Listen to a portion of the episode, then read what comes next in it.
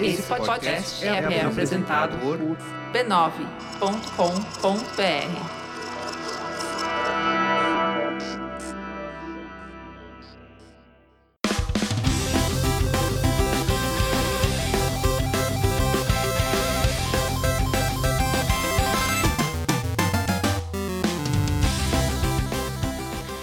Ao vivo, o Poco Pixel número 52. Eu sou o Adriano Brandão, do meu lado tá o Danilo Silvestre. Tudo bom? Tudo bom, beleza? Maravilha. Qual que é o tema de hoje, Danilo? O tema de hoje é a Guerra dos 16 bits. Opa, voltamos aos anos 90, mais uma vez. A gente volta muito pros anos 90? Quase todo o programa.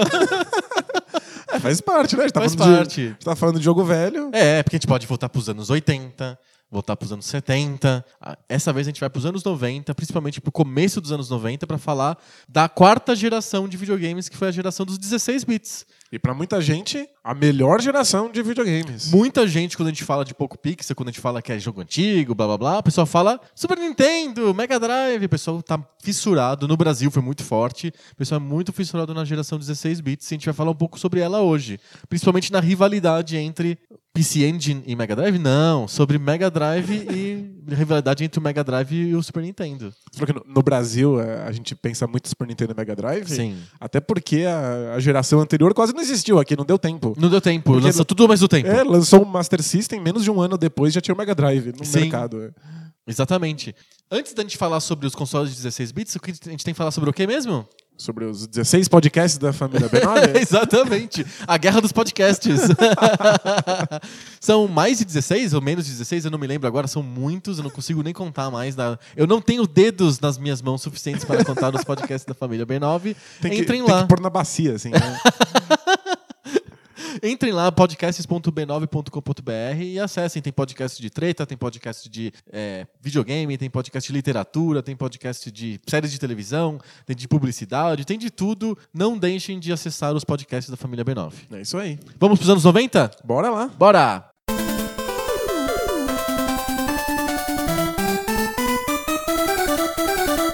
Duas guerras marcaram os anos 90. A Guerra do Golfo e a Guerra dos consoles de 16 bits. Então, exatamente no mesmo nível, assim, né? Sim.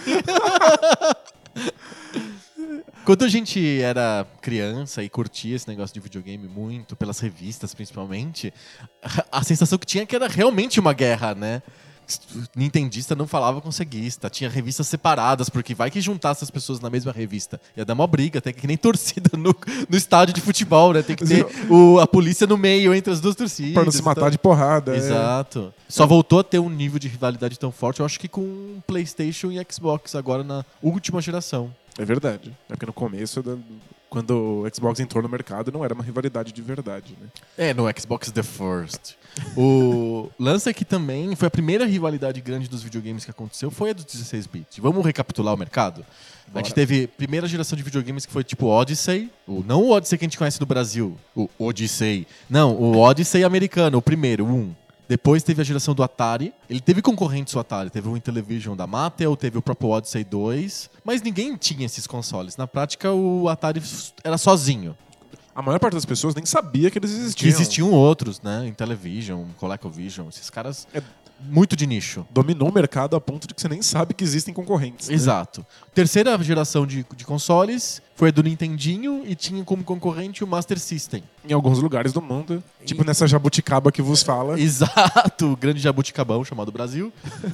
foi o Master System foi um grande concorrente, mas no resto do mundo, ma- maior parte dos países, e principalmente onde a indústria é importante, Japão e Estados Unidos, não, não tinha concorrente pro Nintendinho. Então o Nintendinho era dominante. Tanto é que a gente sempre repete que Nintendinho era sinônimo de videogame nos Estados Nos Unidos. Estados Unidos. Chamava de Nintendo. Nintendo, Let's Play Nintendo, né? E só que no 16-bit mudou. Finalmente tinha uma competição de verdade. Nos Estados Unidos, principalmente. Não teve um console dominante a maior parte do tempo na, na- na- na quarta geração de consoles. Isso é bem interessante. É a primeira vez que a gente tem um mercado dividido. Depois eu acho que essa divisão desaparece de novo. O PlayStation fica muito dominante depois. É, Só fica menos dominante quando entra o Xbox 360. Isso provavelmente é, é- é conversa pra depois, Sim. mas o, o- tanto a Nintendo quanto a Sega não conseguiram manter o sucesso que eles tiveram nessa geração e o PlayStation dominou por Rapou, completo. rapou. É, Todos os outros concorrentes, Saturn ou depois o Dreamcast, tipo o PlayStation 2, não fizeram nem, nem coceira pro PlayStation, né? o PlayStation foi, foi muito forte, conviveu com gerações posteriores com, Exato. com bastante tranquilidade. Então, o a primeira geração que teve uma guerra real mesmo de consoles foi a, a geração dos 16 bits. E, e isso, isso é fácil de perceber pelas propagandas. Quando a gente pega propagandas que são obviamente agressivas, que falam dos concorrentes, é porque a gente tem um mercado dividido. Na época do Nintendinho, não tinha porque a Nintendo ficar falando do, do- dos concorrentes. Não tinha concorrente. Que concorrente? Mas isso é uma coisa também na propaganda dos anos 90, não é? É, isso é coisa da propaganda americana. É, no Brasil, a gente tem uma, uma cultura de propaganda, uma cultura de publicidade que é nunca fala do concorrente, o concorrente não existe, você não fala nem bem nem mal das outras marcas, etc. Nos Estados Unidos, não. A cultura é falar do concorrente, sim, falar com o nome dele e dar soco na cara, chute no saco, Puxar cabelo, dar beliscão, dar né? dedo no olho. É, o negócio é, é mais direto, assim, uma- é uma competição mais feroz, assim. Nunca no Brasil teria uma linha de propagandas que nem a do Genesis Does What Nintendo Don't. O slogan do videogame fala do concorrente. Tá escrito lá Nintendo. O te- slogan do, do Genesis? Como assim? Muito legal. A, a sua propaganda, a sua autopropaganda tem o nome do concorrente. Exato. Vamos pensar se fosse carros. Sei lá, nos anos, nos anos 90. O Monza faz o que o Santana não faz. tipo, impensável, né? No- nos Estados Unidos é padrão. A gente falou que no, no Atari você nem sabia o nome do concorrente do videogame. Sim. Então, se, se você colocasse o nome do concorrente na sua propaganda, você inclusive tá chamando atenção pro fato de que ele existe. Exato. Mas é que nos anos 90 o mercado tá tão dividido que todo mundo sabe que existe a concorrência. Sim. Então eles não têm medo de dar nomes aos bois, né? Nenhum medo. Eles falam, falam mesmo, né? Especialmente porque o, o Mega Drive entra no mercado, embora seja o, o console mais poderoso, ele tá inaugurando a, a geração. Na verdade, ele, ele foi precedido por um ano pelo PC Engine. É O que foi lançado nos Estados Unidos como Turbo, TurboGrafx 16, né? E que foi um fracasso retumbante nos Estados Unidos. Nos Estados Unidos, mas É. no Japão não foi mal. Inclusive vendeu mais do que o Mega Drive. Com certeza. Nos Estados Unidos, o, o, os- o PC Engine foi embora depois de um ano. Assim, É, eles que não funcionou, eles abandonaram o mercado. é. Mas no Japão continuou. Vam- Vamos lembrar, o PC Engine era um primeiro console baseado em CD. Legal, né? Interessante. É, 16-bit. E antes do Mega Drive existir, mas ele tinha um problema grave de software. Ele, tipo, tinha poucos jogos, poucos títulos. O principal título do PC Engine era o Bonk. Lembra do Bonk? Era um carequinha baixinho pré-histórico que dava cabeçadas nas pessoas. Soa muito engraçado. É. Então, o Engine era uma joint venture da NEC, né, com a Hudson Soft, e não, não tinha como realmente competir com algum esforço da Nintendo ou da Sega, né? Tinha um problema de software muito grande. Mas ele vendeu bem no Japão. Tinha, tinha uma série de jogos exclusivamente japoneses. Assim, Tinha um monte de, de novelas interativas sei. e simuladores de relacionamento. que são coisas que, obviamente, não dá pra lançar fora do mercado japonês. Sim, Especialmente não nos anos 90. exato. Mas aí, qu- quando a, a SEGA entra no mercado americano, no- inaugurando os, o- os 16 bits contra o Nintendinho, que tá lá uma geração Dominando, anterior, rapando tudo, mas né? rapando tudo, ela tem que dar nomes aos bois. Ela tem que enfiar o dedo no, no, no Nintendinho pra mostrar que ela tá entregando uma experiência superior. Eu acho que Tipo, ela entra como o, o azarão da, da- da corrida. né? É, isso tem muito a ver com como que eles optaram por fazer a entrada do Mega Drive nos Estados Unidos. É, nos- no, Japão eles fizeram um lançamento comum, nada demais, era mais um console. tinha- o Nintendinho já tava sem vender lá no, no Japão, tipo, ninguém tava tão interessado mais no Nintendinho assim. E ele entrou com mais um, não tinha graça nenhuma, assim. No Japão, no- nos Estados Unidos, quando eles decidiram levar o Mega Drive para os Estados Unidos, e primeiro eles tiveram que mudar o nome, porque já tinha um Mega Drive lá fazendo outro, outro equipamento de outra coisa, e eles chamaram de Genesis. Engraçado que tinha a banda Genesis e, tipo, não teve Ninguém- problema. Ninguém se importou. Mas É. Mega Drive não. Mega É, Drive. Mega Drive tem lá um cortador de grama que chama Mega Drive, melhor não. Mas Genesis, quem que liga pra banda Genesis? Engraçado, né? Sei lá. E... Acho que ninguém liga pra banda, né? Quando o... a Apple Computers foi lançada, ela foi processada pelos Beatles, né? Por causa da Apple Records, né? Sim. E aí eles chegaram num acordo finalmente de, olha, computadores é Apple e banda é Apple, não precisa ter problema, tá? Não tem Ban- Banda é um mundo à parte, assim, é, né? tanto que eles demoraram, a Apple demorou bastante tempo pra ter alguma coisa de música, por causa do, do acordo que eles tinham feito com a, com a gravadora dos Beatles. Faz Mas, sentido. mas enfim, é, mais uma vez que pegaram o nome lá de, de alguma coisa ligada à música e tudo bem, Genesis serve. E aí eles contrataram uma agência, um, um VP de marketing, pra fazer um lançamento foda do, do Genesis nos Estados Unidos. Eles não queriam fazer uma coisa blend, mais ou menos. Eles tinham que fazer chutando todo mundo. A, a SEGA nem acreditava muito no lançamento do, do console nos Estados Unidos. Porque tinha sido um fracasso muito Enorme grande no no Japão. Enorme. Tipo, eles, eles não conseguiram competir com o Nintendinho no Japão. As pessoas continuavam comprando jogos de Nintendinho. Ele, ele tava sendo totalmente é, vencido nas vendas pelo PC Engine, que é um console que a gente nem fala mais hoje em dia. Pois é, é, tipo, foi um fracasso mesmo. E aí, a SEGA nem estava interessada em lançar ela mesma o console nos Estados Unidos. Eles ofereceram a- o lançamento pra Atari. Olha só. Porque a Atari não tinha console nenhum no, no- mercado naquele momento. Falou assim: ó, lança pra gente aí, pra gente não ter que se envolver. Sim. E a Vale Atari- lembrar que a Atari, nessa época, já tinha sido comprada pelo Jack Tramiel, que era o cara que tinha inventado o Commodore 64. Ele vendeu o Commodore e comprou a Atari, que dá a Warner, né? Então ela tava totalmente inerte, assim, tava Fazendo paradão, nada, fazendo exato. nada. E aí a Atari achou que o Mega Drive, no caso o Genesis lá, era caro demais. Um con- console que não ia vender porque pedia um preço muito absurdo do- Sim. do- dos compradores. E eles achavam que talvez eles mesmos lançarem um console de 16 bits seria melhor. E lançaram mesmo. O Atari ST, né? Assim, Que a gente sabe que fim deu, né? nada. Não, nem, não teve nem fim, nem começo, nem fim, né? A gente sabe que fim deu, só deu fim, né?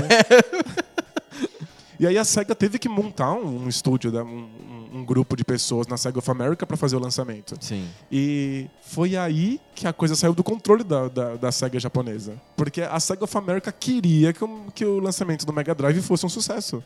Foram eles que contrataram uma equipe massiva de, de publicidade e de relações públicas. Sim. E eles não abaixaram a cabeça. Eles não estavam dispostos a perder a geração. Então é por isso que a propaganda era tão agressiva. Eles estavam morrendo de medo de que o Mega Drive pe- perdesse por Nintendinho nos Estados Unidos, como tinha perdido no, no Japão. E deu muito certo. A estratégia de lançamento do Genesis nos Estados Unidos foi perfeita. Deu muito certo, as pessoas ficaram fascinadas pelo, pela, pela possibilidade que o Mega Drive trazia em termos de jogos. O- os jogos tinham uma premissa básica que foi muito bem explorada pela SEGA, que é lembram arcades. Eles têm uma- um gráfico de arcade, música de arcade e tem principalmente jogabilidade de arcade. Então eram grandes jogos tipo Golden Axe, Altered Beast.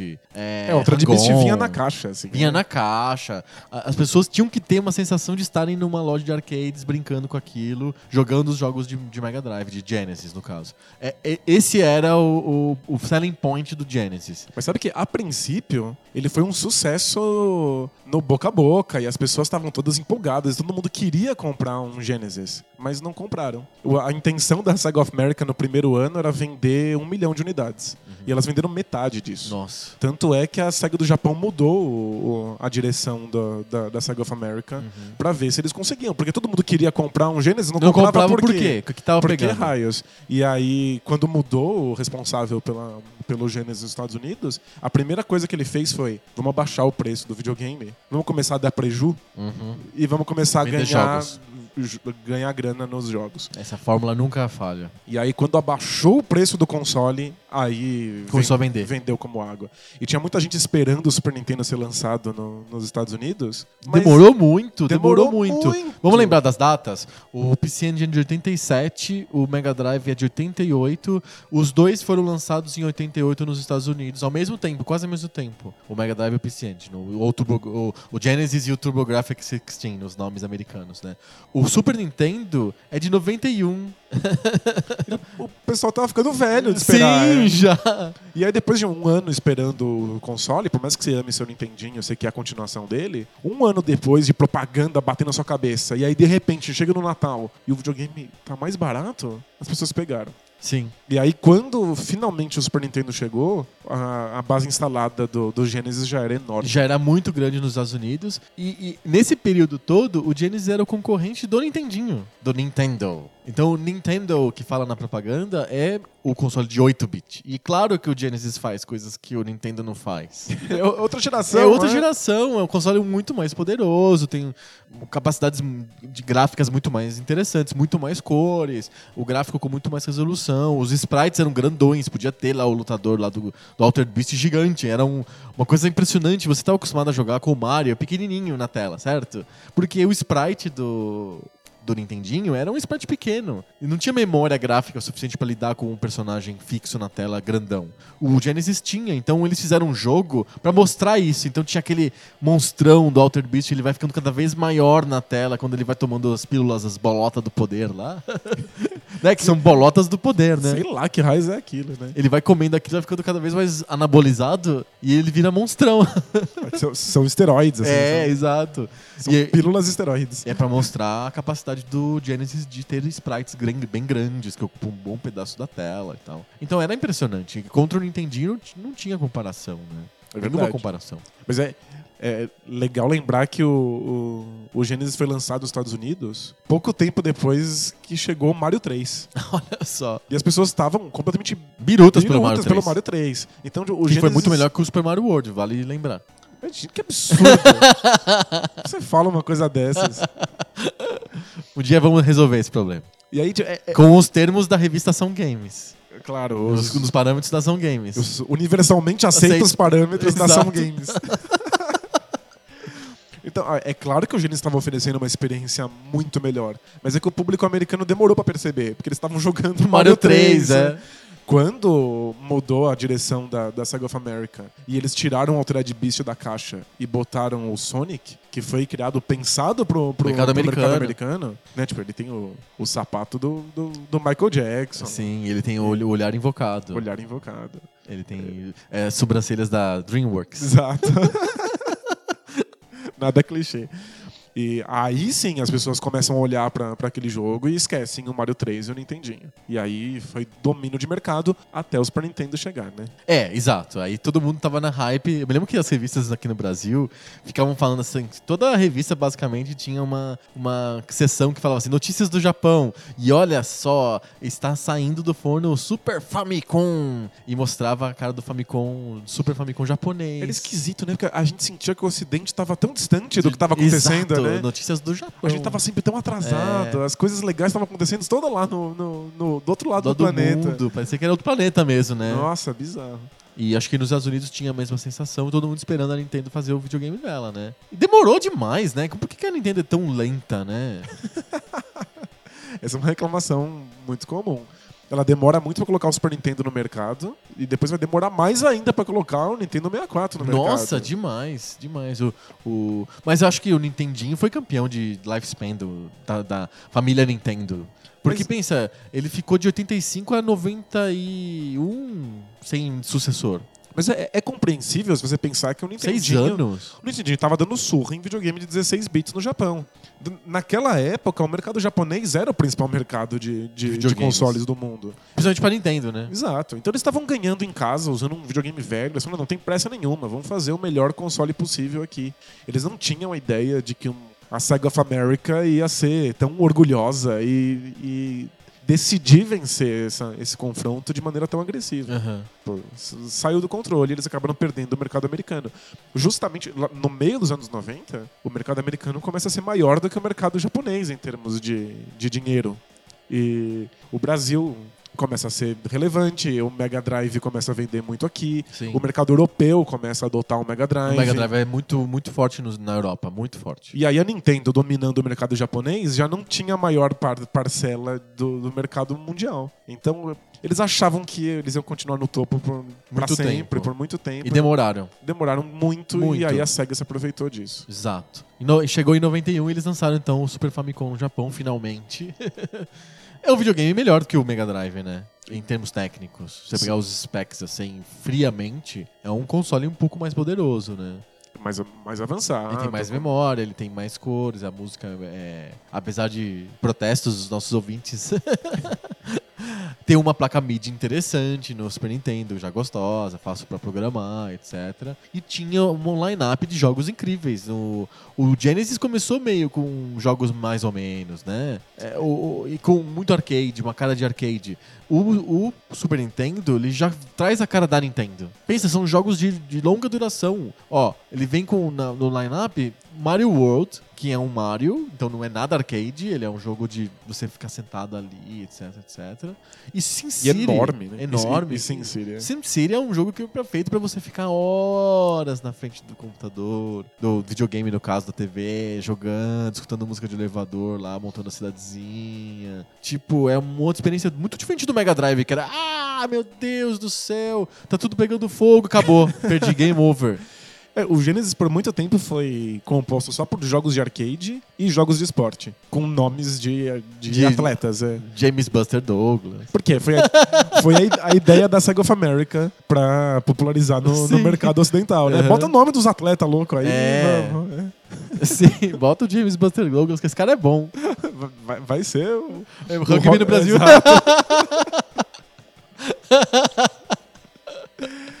E- mas, ah, obviamente, quando o Super Nintendo chega no mercado, a experiência que ele oferece é bem diferente. É muito diferente, tinha um, um outro aspecto mesmo. E eu me lembro que a capa do, da embalagem do Super Nintendo nos Estados Unidos tinha um Mario bem grandão, assim, sentado no Yoshi. Pra mostrar que, ó, você vai comprar essa porra, tem o Mario dentro. O Mario que você já conhece do Nintendinho. Eles estão tentando fazer a, a ponte direta entre o Nintendinho e o Super Nintendo. Sim. O problema é que fora do Japão, o Genesis já tinha se estabelecido e já tinha pegado a maior parte do, do, do mercado. Mas deu certo. No- com o tempo passando, o Super Nintendo acabou ganhando por uma margem muito apertada. É, no final foi- da geração, ele foi campeão. Ele- aos poucos ele foi pegando uma, uma parcela do mercado, mas ainda, se não me engano, no primeiro Natal do, em que o Super Nintendo e o Mega Drive disputaram, a SEGA vendeu dois Mega Drives para cada Super Nintendo. Super Nintendo. Então, o- obviamente, ter começado antes e ter se estabelecido manteve a SEGA viva aí nes- nessa disputa. Sim. Mas eu lembro quão absurdo foi a SEGA tá querendo fazer expansões pro console e fazer o 32X e o Isso, Sega, Sega CD, CD. pra trazer uma experiência nova e novos gráficos e tal. E aí a Nintendo simplesmente lançar Donkey Kong Country. e era melhor do que qualquer coisa visualmente que o 32X conseguisse oferecer naquela época. Aquilo era de outro planeta, assim. E Sim. aí, ali em 94, com Donkey Kong Country e a- aquela leva de, de grandes jogos, já com todo mundo já dominando a, a programação e o hardware do Super Nintendo, ali o Super Nintendo realmente decolou. Mas é bem tardio, né? Foi, foi, foi mais pro final, da, No final da geração. E ent- a, a- a Nintendo quase empatou essa corrida, mas no final, depois de passar a maior parte do tempo correndo atrás. Sim. E vamos lembrar do- dos jogos? Acho que os consoles são legais, a gente tem bastante coisa pra falar do hardware. A gente já comentou um pouco sobre o, o hardware do Genesis, que era é um hardware mais simples do que o hardware do Super Nintendo, até porque ele é- tem três anos de dianteira, né? Mas ele, mas ele tinha Blaster Processor. Blast Processor! É. É que é um jeito de dizer que ele é rápido, fazer jogos de ação mais rápidos. E é, de novo, esse, esse espírito do arcade, né? Quais foram os grandes jogos do que fizeram as pessoas comprar tanto o Mega Drive quanto o Super Nintendo? A gente já falou do Mario como um cara que levava as pessoas a comprar o, o Super Nintendo, até porque ele era o, o bundle, né? É, vinha na caixa. Vinha na caixa, mas eu me lembro de um que eu acho que vendeu, deve ter vendido muito Super Nintendo, que foi o Street Fighter 2. Foi, sem dúvida. O, o Mega Drive recebeu o Street Fighter 2 também, mais de um ano depois que o Super, Do Super Nintendo? Foi. Ah, era tipo only, assim, era exclusivo. Era exclus- foi exclusivo por um ano. Uau. E Isso aí- faz uma diferença brutal, porque o Street Fighter era um fenômeno. Foi um né? fenômeno absurdo. E, e triste porque o, o Genesis é tão ligado ao arcade, né? Ele podia ter faturado mais em cima de um fenômeno do arcade. Eu acho que a Capcom pensou muito no mercado japonês e não ficar lançar um jogo de console caseiro que ninguém jogasse no Japão, sabe? Foi, foi, foi bem isso. Era uma época em que ter as grandes produtoras japonesas é o que determinava o sucesso de um console. Tinha poucos estúdios fora fazendo o jogo, né? Sim. Engraçado que o Acho que o Genesis foi a melhor experiência da SEGA com third party. Eu tinha realmente third parties fazendo bastante jogos para pro, pro Genesis. Especialmente a EA, né? É, vários jogos. Os jogos da EA do, do, do Master System, do, do, Mega Drive, são bem bons, assim. E, e essa história com a EA é mó, mó loucura, assim. Porque a EA exigiu um monte de coisas doidas. Uhum. da SEGA para lançar jogos pro, pro Mega Drive. E a SEGA aceitou tudo. Topou. Topou doideiras, do tipo. Uh, a EA ganhava mais dinheiro com os, com, com os jogos lançados do que todas as outras produtoras. É, eles tiveram o direito de fazer engenharia reversa no Mega Drive para saber exatamente como ele funcionava, para poder fazer melhores jogos. Uau! E a, tipo, a SEGA topou porque tava morrendo de medo de não ter os jogos, jogos de, esporte, esporte, que é o que seguraria o mercado americano. Total, total. Então, tipo, a SEGA teve sucesso com as third parties até. Mas é, ainda assim, eu olhando pro catálogo do Genesis e olhando pro catálogo do Super Nintendo, eu vejo diferença. Como tem jogo da SEGA, né? Em contrapartida, a Nintendo não tem tantos jogos assim. É porque muitos estúdios japoneses Fazendo e, jogos pro Super Nintendo. Especialmente a Capcom. É. E, o, o, Street Fighter 2 foi, foi um fenômeno. A gente, a gente viu aqui no Brasil quanto a gente queria comprar um Super, Super Nintendo, Por causa do Street Fighter 2. Só por causa disso. Quando ele saiu um ano depois pro, pro Mega Drive, era uma versão melhorada, que era aquela Champions Edition. Isso. E aí saiu o Street Fighter Turbo pro, pro Super, Super Nintendo. Nintendo. Ou seja, o Mega Drive sempre ficou atrás. Pra trás. Sempre. Foi. O Street Fighter 2 foi um marco. Se, se as pessoas ainda não tinham um Super Nintendo, o Street Fighter 2 foi o que convenceu. Na aí... primeira geração, dava, dava pra dizer que os jogos de arcade da SEGA eram o que faziam as pessoas comprarem o Genesis? Tipo, o Golden Axe ou Michael Jackson's Moonwalker. Com certeza, né? Tipo, era, era o que tinha, e eram, eram bons jogos, e ter um arcade em casa era impressionante. Sim. Mas não tinha nenhuma experiência que lembrasse aqueles longos, grandes jogos do Nintendinho. Uhum. Acho que o, o, o primeiro jogo que faz o Mega Drive parecer um console caseiro mesmo é o Sonic. Perfeito. E acho, e acho que é por isso que o Sonic é tão, tão, tão importante. É. Ele, ele é uma inflexão na história do, do Genesis, o, o Sonic? De mudar o jeito. A gente quer vender o, Genesis como se fosse uma máquina de arcade que você vai ter em casa. A partir do Sonic é, não, mudou. Agora a gente quer vender um, um console mais invocado super rápido. Mas não é bem arcade, é um console caseiro. Teve essa mudança? Teve, acho que é uma aproximação maior do, do que o Nintendinho fazia, né? Uhum. É, os jogos de arcade já estavam lá, já estavam estabelecidos, as pessoas já gostavam, faltava o outro tipo de experiência, que era uma experiência que só a Nintendo fazia. Sim. Né? Eles, eles dizem, ó, oh, a gente faz o que a Nintendo não faz, mas a verdade é que a SEGA também não fazia o que o Nintendo fazia. e que era o motivo pelo qual o Nintendo era líder de mercado. Sim, então é, a, o Genesis não faz o que o Nintendo faz e de propósito, né? Não é. Exato. E quando o, o, lançamento do Sonic, quando o Sonic é, é lançado no, no, no, mercado americano, a SEGA Japão já tá achando tudo aquilo muito esquisito. Tipo assim, eles estão abrindo mão do, do nosso modelo de jogos de, de arcade, eles estão mudando a cara do console, eles estão fazendo esse, esse, bicho azul, ninguém vai gostar disso aí, não vai fazer nenhum sucesso com o adolescente. Eles gostam do Mario, de coisas, de, de coisas mais fofinhas uhum. e delicadas. E aí o, o Sonic foi um sucesso um absurdo. Baita sucesso, é. Mas realmente ele é um ponto de virada pro, pro, pro Mega Drive. Eu acho que dá pra dividir o Genesis então, em algumas gerações. Lembra que a gente dividiu o Nintendinho em gerações? Sim. É, acho que dá pra dividir o Genesis em gerações. Acho que o Early Genesis. é um nome engraçado até, Early Genesis, né? Bom nome de banda esse aí. É. Agora com vocês. O Early Genesis!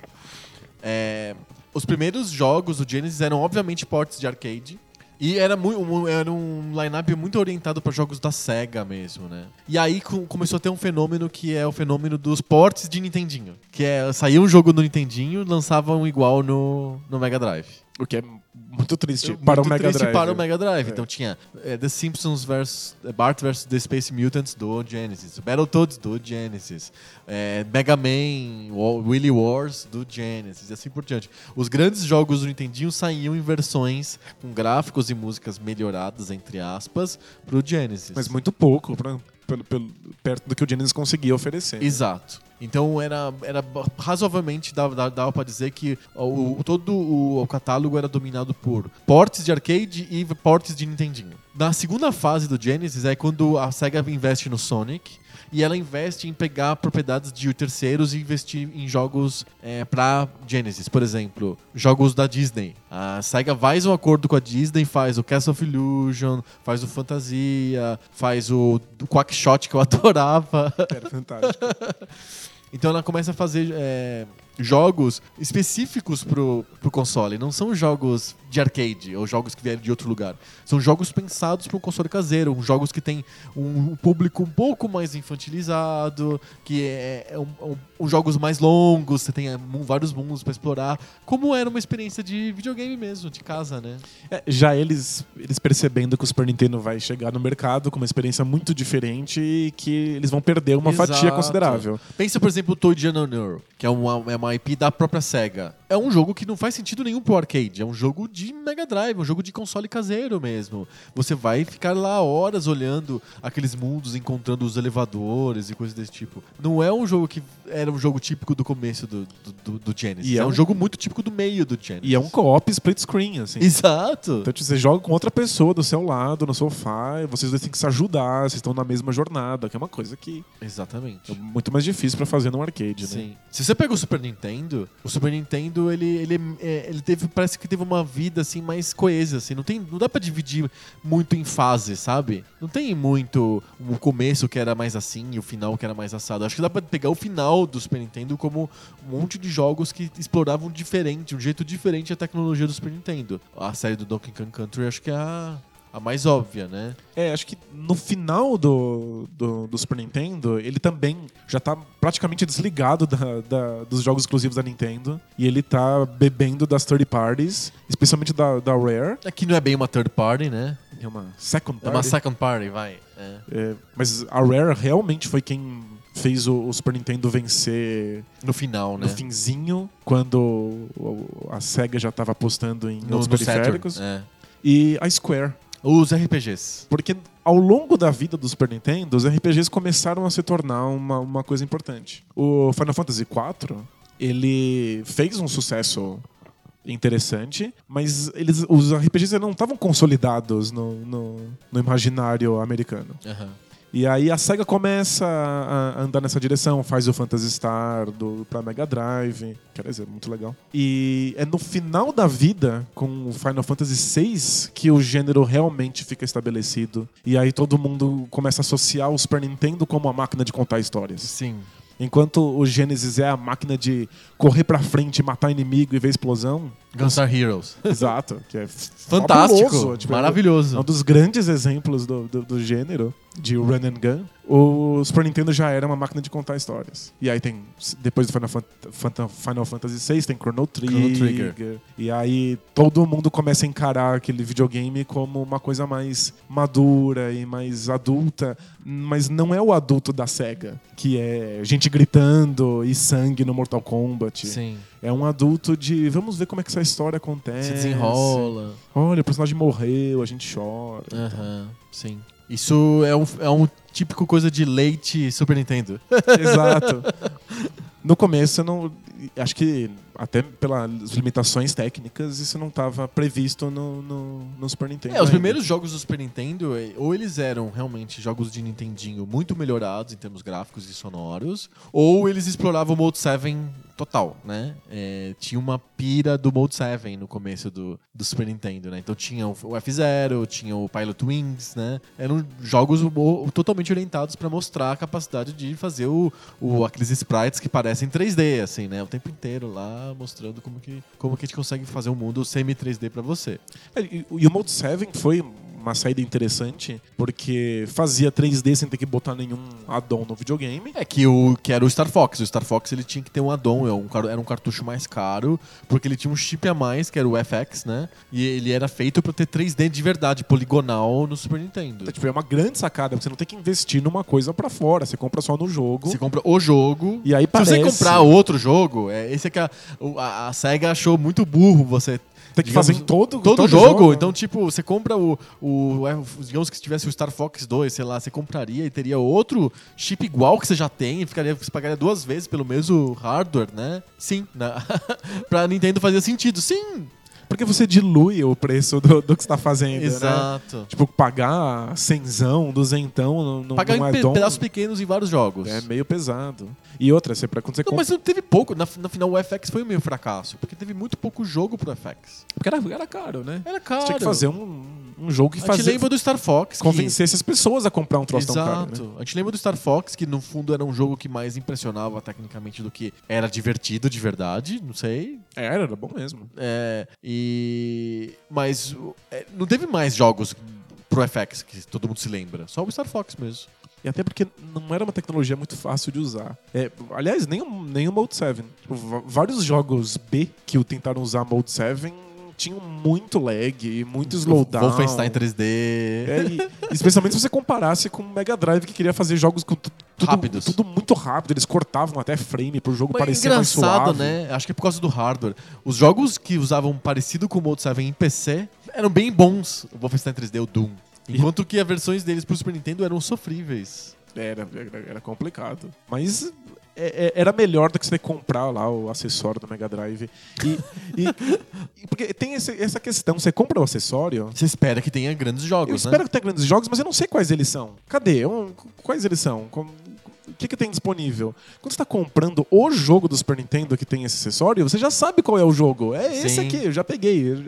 Você já volta pra casa não pensando qual jogo eu vou comprar depois, mas empolgado pelo jogo que você já tem em mãos. Exato. Então, tipo, o, o mercado entende melhor o que está acontecendo, né? E...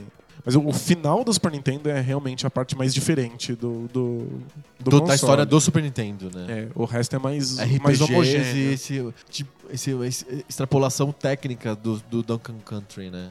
É, o Kong Country foi um, um marco de tecnologia absurdo, né? Ele, ele, ele usa duas tec- uma tecnologia parecida, em conceito parecida, mas ele usa tanto no gráfico quanto na música o mesmo conceito de coisas pré-feitas. Ele tem gráficos que são pré-renderizados, então aquele macaco não é 3D feito pra você na hora, mas ele já foi feito 3D antes, ele tá lá um, um bitmap bonito de um macaco 3D que você manipula, mas ele não é 3D de verdade, né? O que é bem esperto. E a música também, ele não usa a MIDI do, do, do Super Nintendo só. Ele, ele compõe isso, mistura com pedaços de sons que foram adicionados ali, pré-gravados e adicionados de um jeito esperto, com, como se fossem as músicas de mod tracker do PC. É bem legal, assim, né? E o efeito é muito O impressionante. efeito é muito impressionante. O jogo é muito impressionante. Você coloca o, o Donkey Kong Country, o, o primeiro, por exemplo, no Super Nintendo, você joga e você fala, esse não é um jogo de Super Nintendo, né? Você fica tipo, caramba, que diferença. Parece, ainda hoje ele é, ele é visualmente impressionante. Parece um jogo de uma geração posterior. Posterior, né? Poderia ser um jogo de 64, talvez.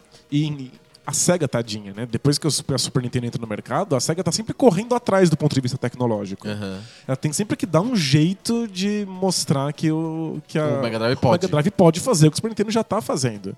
Quando o Donkey Kong Country entra no mercado, acabou. Ali, É impossível. Ali é o fim. E é, é por isso que um ano depois a SEGA já bota o Saturno no, no, no mercado. Aham. Porque não dá mais pra competir com o que a Rare tá fazendo pro Super Nintendo. E ali é, é realmente o fim da, da, da guerra dos 16 bits. Sim. Aí foi vencida pela Nintendo pelo, pelo, pelo que che- chegou depois, pelo que aconteceu depois, ou não dá pra dizer isso? Teve vencedor de verdade a Guerra dos 16 bits? Então, em, em termos brutos, assim, de, de venda de, de console, de, de dinheiro movimentado, me parece que a SEGA venceu por muito pouquinho. Aham. E a Nintendo quase empatou. Mas é que o Mega Drive passou muito mais tempo no mercado pra Sim, conseguir esses mais. números, né? Pelo menos três anos a mais no mercado. E- e- mas é que ela, ela, ela se deu bem só num mercado, né? É, basicamente, né? O, o- a SEGA, que foi o mercado americano. O mercado europeu também, mas é um mercado bem menor, assim. Não vale tanto, né? Mas o mercado americano foi importante pra SEGA. Se ela tivesse sido um pouquinho melhor no Japão, né? É, mas é que foi, foi muito ruim no Japão mesmo. Muito, muito ruim. E comprometeu depois o lançamento do, do, do Sega Saturn. Então, dá Pelo- pra dizer que essa vitória, digamos assim, de- do Mega Drive na, na Guerra dos 16 bits foi uma vitória de pirro, assim? Tipo, é, foi ruim pra SEGA no futuro, porque ela não soube lidar com aquilo? Ela não conseguiu emplacar absolutamente mais nada depois. É, é- é, a SEGA sempre fazendo as coisas certas na hora errada. né? Tipo, é impressionante como ela tá à frente do seu tempo e justamente por isso ela se afunda. Se você hoje domina o mercado americano, oh, parabéns, você é vencedora da geração. Sim. E você vai ter milhões de jogos pro, pro futuro de um milhão de, de estúdios interessados nesse mercado. Mudou, né? Na época não, não era Na- tão importante. Naquela época, quando o, o Sega Saturn saiu, é, eles tinham que fazer jogos para o mercado ocidental, porque eles já, já, já tinham vencido a, a- A guerra a do guerra Mega 16 Drive. Aham. nos Estados Unidos. E nenhum estúdio sabia o que lançar para eles. Eles não entendiam o que o mercado ocidental queria. E aí o Sega Saturn fez alguns jogos japoneses, não, não vendia no Japão, porque o Japão não estava interessado com a Sega. Esses jogos não vendiam nos Estados Unidos, porque o público americano não entendia o que estava acontecendo. Sim. O que, que são esses robôs gigantes com relacionamento no meio? Os robôs que amam. Pois é. e aí o Saturn foi um fracasso enorme. Aham. Foi, foi muito difícil para para Sega conseguir jogos que agradassem o mercado internacional. Enquanto a Nintendo parece que ela, ela sempre teve facilidade com isso. Ela, ela, ela agregava todos os estúdios japoneses que faziam jogos mais genéricos, assim, jogos que agradavam mais todo tipo de paladar. É, tipo, o, o Mario funciona para absolutamente todo mundo, Todo em qualquer público. lugar. Sim. E aí, coisas como estúdios como a Capcom e milhões de RPGs. E aliás, quando o- o- os RPGs da, da Square vão pro PlayStation, é aí que o PlayStation vence a, a geração. Sim. Então é, é um momento ainda que o mercado japonês é quem, é quem decide, Aham. porque os estúdios estão ali. Então é por isso que a gente tem a sensação que o Super Nintendo ganhou, apesar dele talvez ter vendido a mesma coisa que o Genesis. É porque ele foi mais influente. No né? Japão, né? Exato. Ele tem as- o, o que foram, o que vão se tornar as grandes franquias no futuro. Aquilo que a gente ainda vê traços acontecendo no- nos videogames hoje são daqueles estudos, daquelas franquias, daquelas pessoas envolvidas com o Super Nintendo. Então é uma, é uma derrota. Posso dizer que é uma derrota do modelo arcade também? Acho que sim. É, né? Ali é, o- é o, o, fim da, da, da primeira fase do Mega Drive é o fim dos arcades nos consoles. Né? Que pena. Vão, vão sobrar pouquíssimos exemplos. Experiências estilo arcade mais pra frente, né? Ah, hoje, se a gente pega os jogos de hoje, não tem nenhum que seja estilo arcade. Todos muito os jogos difícil são achar, é. jogos de que você tem que ga- gastar 50 horas jogando, salvar milhões de checkpoints, e uma história longa, blá blá blá. Não é. É muito diferente do que era no começo dos anos 90. Mas sabe que Isso morreu, né? Vários dos envolvidos no lançamento do Mega Drive no- nos Estados Unidos participaram também do lançamento do Dreamcast. E o Dreamcast tenta recuperar um pouco disso. Esse estilo arcade. É, na, na- principalmente na primeira geração do Dreamcast, voltam vários jogos arcade. Crazy Taxi. Crazy Taxi, Chuchu Rocket. Aham. E mesmo a- alguns jogos de tiro que são feitos em, em turnos muito curtos, assim, Aham. coisas bem pensadas pra pistola, mas não dura muito. As pessoas querem RPG mesmo. É, o Dreamcast tem que abandonar isso de- do- depois. no- quando o Shenmue chega, o Dreamcast já é outra coisa, muito diferente. Aham. E isso não ficou. né? Esse- o legado do Mega Drive morreu. Morreu. Mas é justamente por isso é que era um, é um videogame tão interessante. né? Tem experiências muito diferentes do que a gente encontra no- no- nos outros consoles. A gente- quando a gente debateu qual é o melhor do console de todos os tempos, Aham. e a gente Chegou à conclusão que era o Nintendinho? que era o Nintendinho, eu fiz questão de excluir ah, o Super Nintendo da busca. Porque ele é basicamente um Nintendinho grandão. Aham. Ele vai começar a ser um pouco diferente No no, final. final. da vida. E no final da vida, o, quem pega essa tocha é o PlayStation e faz muito mais com, com, com, com- Do que o Super Nintendo. do que o Super Nintendo com essa proposta de contar histórias e tudo mais. Você acha o Mega Drive um, um console mais marcante pra época do que o Super Nintendo? Acho que ele, ele foi mais marcante no, no imaginário, nas propagandas. Aquela coisa No- preta, com aquela luz vermelha, aquele 16-bit dourado gigante escrito. Exato, né? O, o design do console e Aham. do controle. É, o- Parecia de adulto, né? parecia, parecia uma, uma coisa que um adulto teria na sala, Sim, né? exato. Não parecia um brinquedo. Lembrava um microsystem, não um videogame, né? É um brinquedinho de plástico com coisas detalhes em roxo e cinza. É que o Super Nintendo ele é suave, né? Ele é delicado. É um equipamento delicadinho, assim. É bonitinho, né? Ele é, não, ele é bonitinho, mas ele é infantil, né? Assim, é, a, Nintendo tem essa, essa tradição, né? O, A, lincha- a lan- a lancheira, né, do... do GameCube. Cube. Parece que eu vou levar pro parquinho. Vai botar areinha dentro do, do GameCube. É, o, o 64 ainda é um pouquinho mais ousado, mas É ele verdade, ele tem um, é um cubão preto, assim. É, mas ele é- ainda é infantilizado perto das outras coisas. Sim. É, então acho que no, no- no modo de pensar da época, o Mega Drive é mais representativo. Os tipos dos jogos, aquela, O Michael Jackson. o Michael Jackson, a cara do Sonic, Uhum. e, e os jogos velozes, as experiências de arcade. é, Eu ainda lembro até hoje da, da a transformação do, Do Walter Beast. do Altered Beast na televisão, a propaganda que mostrava eles transformando. Aquilo era, era espetacular. No Brasil fez uma figura muito grande o Mega Drive por causa da Tectoy, né? O, o Super Nintendo demorou um pouquinho pra entrar, oficialmente via Playtronic. E eu, a Tectoy mandou bem, assim, com o Mega Drive. E todo mundo tinha muito desejo de ter um Mega Drive. Quem não podia e não era tão pobre, tinha um Mas- Master System. Quem não podia nenhum dos dois, aí comprava o Nintendinho. Mas, mas sabe que um- uma coisa parecida aconteceu no- nos Estados Unidos no primeiro ano do Super Nintendo. Eu tava vendo uma pesquisa é, perguntando para os adolescentes qual console eles tinham. Aham. E estatisticamente descobriu-se que muita gente que tinha um Super Nintendo, na hora da pesquisa, dizia que tinha um Mega Drive. Ah, era um status mais legal falar do Mega Drive. Era meio vergonha, assim, dizer que você tinha um Super Nintendo. Sério? É, iam achar que você era muito criança, que você É não coisa de bebê. É, você não tava assim fazendo algo que era cool, assim, aquilo que era da hora pra fazer no, no, no- pra pessoas da sua idade. Sei, sei. Isso foi mudar só, tipo, pra valer em 94. Olha só, com o Donkey Kong O Country, Donkey etc. Kong Country, Final Fantasy VI. Quais são os grandes jogos do Super Nintendo? Vamos pra encerrar. Do Super Nintendo e do Mega Drive. Eu podia pe- perguntar do PC Engine, ou do CDI também, mas eu acho que. O CDI é o melhor jogo, é, É quando Mario você Hotel. joga ele pela janela. É uma ótimo, um ótimo jogo. Vamos ver quem, quem arremessa ele mais longe. é. Sim. o PC Engine ficou, pelo menos tem a versão mais conhecida do Street Fighter 1. Olha só que legal. Que ótimo, né? Fantástico.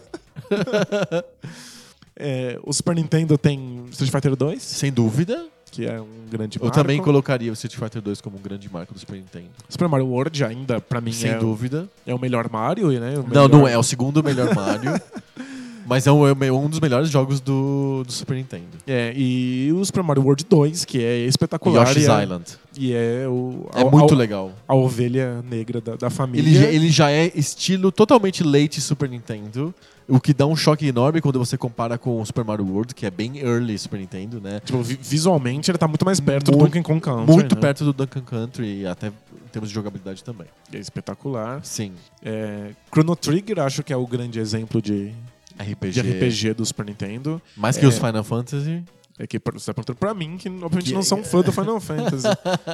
é que, é, obviamente, o Final Fantasy fez muito sucesso, mas eu acho que o Chrono Trigger é o RPG mais influente dessa geração. Certo. Acho que é, é o que criou um, o modelo de história, O o, modelo de design, é, a possibilidade de você ter múltiplos finais, é tipo o, o tipo de música até. Eu acho que foi, Aham. foi o que moldou O a- RPG a, nossa ja- o visão de RPG japonês. aham. Exato. E é- ainda é muito interessante, assim. Sim. Se, se alguém quer saber o, o que é um JRPG e quer, Joga Chrono Trigger. quer brincar, joga Chrono Trigger, ainda é interessante, ainda se segura até hoje. Sim. Especialmente se você gosta de trabalhar de graça.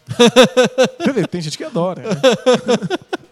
Eu, eu, eu elegeria alguns outros jogos, jogos dif- um pouco diferentes, eu acho, do, do Super Nintendo. É o Super Mario World, com certeza. Sou muito louco no F-Zero. F-Zero eu acho que é um jogo É fantástico. maravilhoso. né? Porque ele é o primeiro jogo na minha cabeça que traz essa visão 3D pra corrida e funciona super bem, né? É feito uma coisa feita pra outra, assim, né? Tipo, casa perfeitamente. E eu adoro o cenário. Eu, eu, eu, eu sou uma pessoa que não gosta muito de carros na vida real. Aham. Eu gosto dos carros futuristas bizarros Flutuantes. que flutuam, que explodem. estouram, em- em nuvens nucleares. Mas é, eu acho, acho divertido. Trisquei no guarda-reio. Bum! Hecatombe. Nunca me interessou muito carros normais. Você batia na parede e fazia pof. É, é melhor uma coisa mais Hecatombe, épica, é. né? É, nossa, o F0 é muito legal.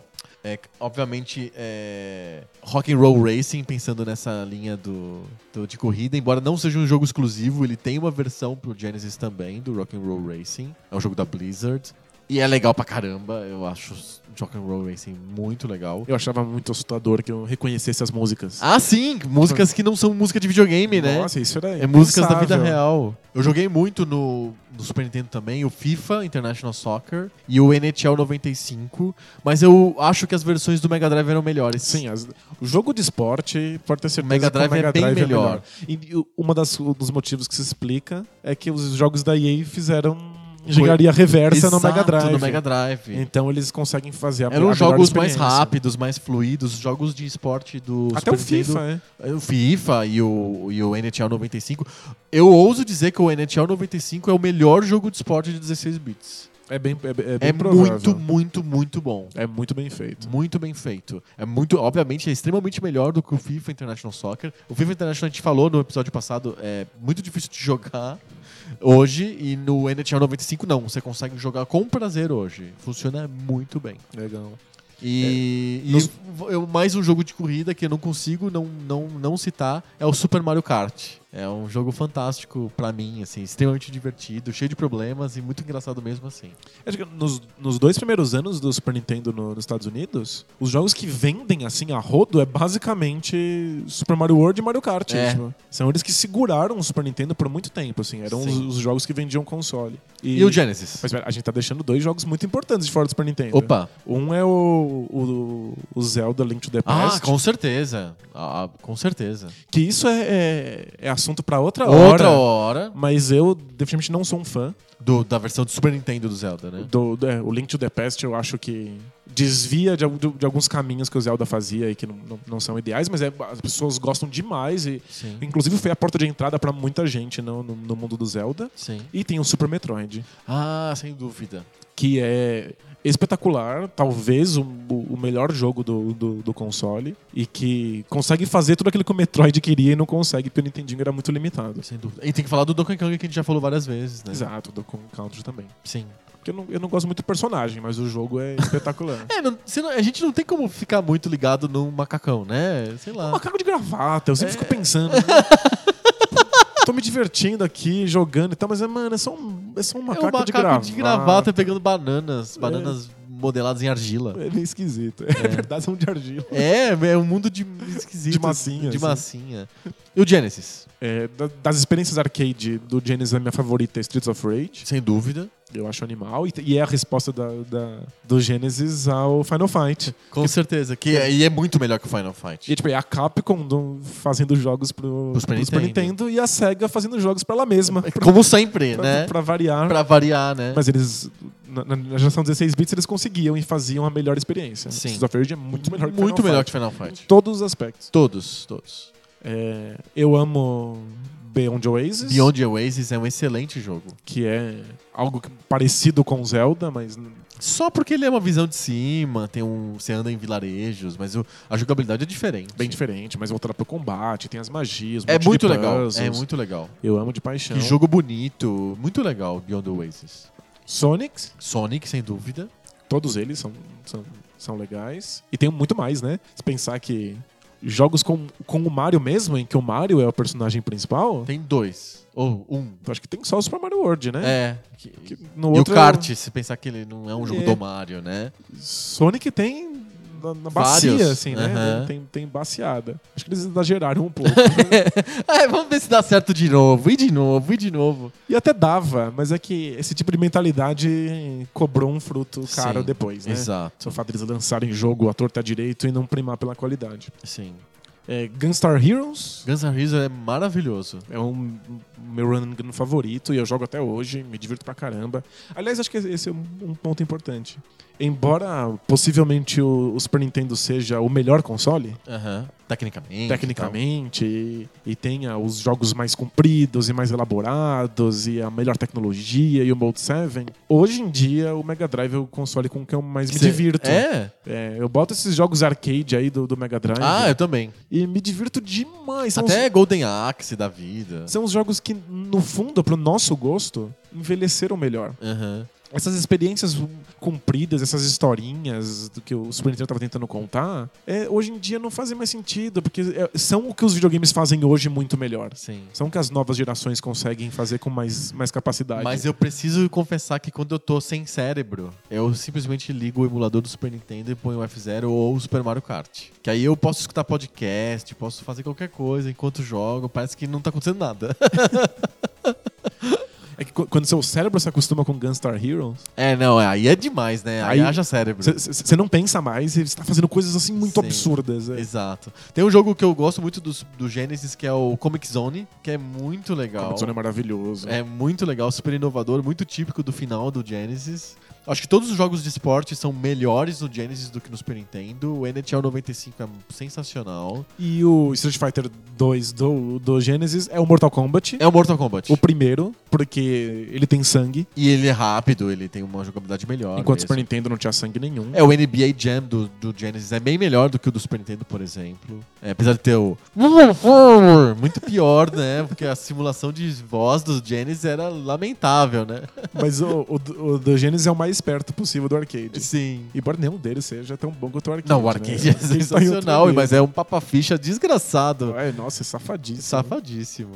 É, a vantagem do. Acho que o, o Genesis veio pra, essa, pra esse mundo pra nos salvar das fichas, né? Pra gente poder jogar arcade sem precisar colocar fichas, olha só. É, E o, e o Super Nintendo veio pra esse mundo pra fazer a gente jo- jogar o, Ninten, o Nintendinho, só que com gráficos e músicas melhores, né? é, é bem São isso. missões diferentes dos dois consoles, né?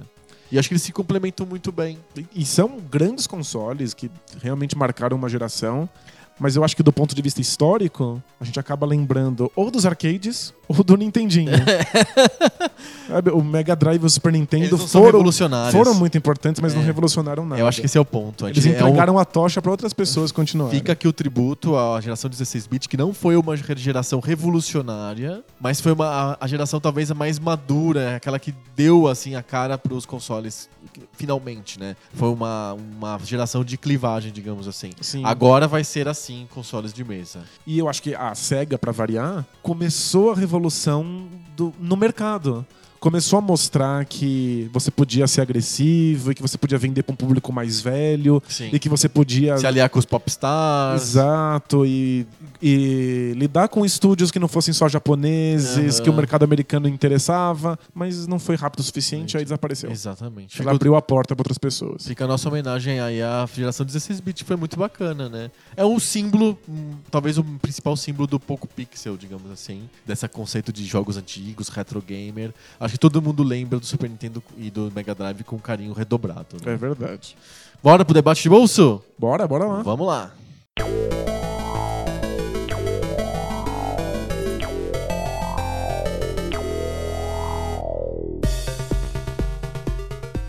Debate de bolso, aquela sessão do nosso podcast que a gente para de jogar Super Nintendo e começa a debater sobre assuntos aleatórios do universo e, e muito mais. Toda semana, Muito mais do que o universo. muito mais que o universo.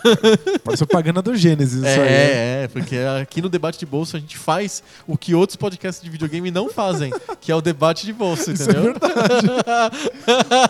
Já viu podcast de videogame ficar debatendo, sei lá, MMA? É, não, né? Política, música clássica? É só aqui no Poco Pixel, porque o Poco Pixel faz o que os outros não fazem. Não sei se é bom, mas É. a gente faz, faz. né? É, talvez a gente se associar uma, uma coisa da SEGA talvez não seja a melhor política, né? A gente aqui debate com Blast Processing. É, exatamente. Toda semana um de nós propõe um tema aleatório, geralmente não videogame místico pro outro. Essa semana sou eu. O que, que você manda? Então, que como fugir de- do assunto do, do momento? O assunto da, da hora, que também é uma fuga. Eu queria que você não comentasse especificamente sobre a política internacional, blá blá blá, do- das implicações da saída do Reino Unido da, da União Europeia, mas eu queria falar um pouquinho sobre o patriotismo, sobre o que, que é esse sentimento de patriotismo, para que, que serve patriotismo, é bom, não é bom, por que, que as pessoas têm medo dos imigrantes, por que, que as pessoas acham que os imigrantes sempre vão roubar a sua mulher, seus filhos, seu emprego, sua terra. Por que, que a gente viu resultados tão díspares entre Londres, que é a capital em que a permanência na União Europeia ganhou de lavada no plebiscito, e o interior, que ganhou de lavada a saída, e aí o interior acabou levando com uma margem bem estreita, fez com que o, Reino Unido inteiro saíssem do bloco do bloco econômico, etc. Lembrando que o Reino Unido nunca esteve na zona do euro, também nunca esteve na, naquela que eles chamam de área de Schengen, que é onde você pode andar sem passaporte e tal. O- Ele sempre esteve fora dessas duas coisas. Mas eh, você poder trabalhar em qualquer país da União Europeia sem precisar de um visto específico, poder morar lá, etc., sendo comunitário, eh, e os produtos, principalmente, né, os produtos serem, serem possíveis de serem importados e exportados sem tarifas, isso vai- aos poucos a- a- o Reino Unido vai desligando porque ele está saindo da, da União Europeia. E aconteceu uma coisa muito engraçada. Assim que foi anunciado que o Reino Unido saiu da União Europeia, a busca principal do Google Eu vi. na Inglaterra foi: o que, que é a União Europeia mesmo? E a, me- a melhor pergunta, você foi pro Google pra digitar, é, a Inglaterra é, faz parte da Europa? Nós somos europeus? O que que explica essas coisas? É, o, que, o que que explica as o- pessoas lá no interior da Inglaterra com medo de perderem os empregos para os imigrantes quererem sair da União Europeia? O que, que é o patriotismo? De onde vem isso? O que, que os patriotas comem? É, eles se reproduzem? Eu queria entender de você essas coisas. Eu também queria entender essas coisas. Mas eu sei que você sabe a resposta de tudo isso. Nossa, não, acho que ninguém sabe a resposta a tudo isso. É, mas eu Lembrando posso... que a gente tá num mundo que tem o Donald Trump concorrendo a presidente dos Estados Unidos, dizendo que vai construir um muro separando os Estados Unidos do México. Acho que é, aí tá a possibilidade de que, de que a gente encontre uma solução pra entender. é, é, Construindo um muro. Porque a gente não entende direito o que está acontecendo e o que está por trás do patriotismo. Mas é importante que a gente perceba que é a mesma narrativa. Né? O- A Inglaterra sair da, da União Europeia é o Trump ter tanta intenção de voto querendo construir um muro que separa os Estados Unidos do México. Tipo, é, existe aí um, um processo mental que, que é compartilhado entre os dois casos. E aí, se eu puder voltar mais longe, É melhor. até porque eu não, eu não sei responder agora, então a gente No um- a gente Neolítico um superior, as É comunidades. Não, não precisa ir tão longe Não, assim. Por favor, não tanto. É que eu, eu penso muito nos filósofos alemães frankfurtianos. Ah, Frankfurtianos já não é tão longe. né, já tá na Segunda Guerra Mundial. É, já tá, né? Porque foi uma, uma questão muito importante para a filosofia tentar entender como é que o lar da razão, o lugar onde tinha os grandes músicos, os grandes intelectuais, os grandes filósofos, deu no nazismo. Alemanha. Você tá A Alemanha, né? E aí eles acabaram fugindo dos- do- da Alemanha na, na Segunda Guerra Mundial e foram para os Estados Unidos e eles perceberam lá, nos Estados Unidos, que a Terra da Liberdade tinha exatamente a mesma propensão ao fascismo que eles tinham visto na Alemanha. Aham. Então e- existe um, um mesmo modo de pensar que leva ao fascismo, não do- de de uma figura maligna como Hitler, Trump. É, Trump, Hitler. Genial, né? Lady Godwin, assim. Porque esse modelo de pensamento que leva ao fascismo tá nas pessoas comuns. Tipo, é algo que acontece não nessas figuras eh, demoníacas que a gente estão cria. pra fora da vida, assim, né? Exato, né? Tipo, o, como acabaram com a Segunda Guerra Mundial? Ah, mate Hitler, porque ele, ele é um, o monstro, né? Pelo contrário, esse, esse modo fascista de pensamento tá nas pessoas comuns, no Claro. pessoal que vai ao mercado, Tá sabe? na fila do pão ali, né? Exato, na fila do pão. É a fila do pão que vota no Trump, é a fila do pão que tirou a- o, o Reino Unido da, da União Europeia. Sim. É, é, então é importante pensar que esse, aquilo que a gente considera como um sentimento normal, um sentimento de, de patriotismo, que é uma coisa que muita gente acha que deveria inclusive ser estimulado mais nas escolas, que a gente deveria cantar o hino, né? E, e dar mais valor para nossas linhas imaginárias, é esse modo de pensamento leva a pessoa normal na direção do fascismo. É, quando a gente está falando de patriotismo, a gente está falando de alguma coisa que, embora possa parecer inofensiva, lá pra frente dá resultados muito perigosos. É, tipo, é- é importante humanizar a figura do Hitler, não é dizer Mas que ele ele é bonzinho. dizer que ele é um cara legal. assim. Ele gostava de crianças, era vegetariano, gostava muito de cachorrinhos, Pintava, era um pintor. era pintor. Não, aí, humanizar ele é simplesmente dizer que ele é um ser humano. Tipo, pode acontecer com qualquer um, pode acontecer com seu vizinho, pode acontecer com você mesmo.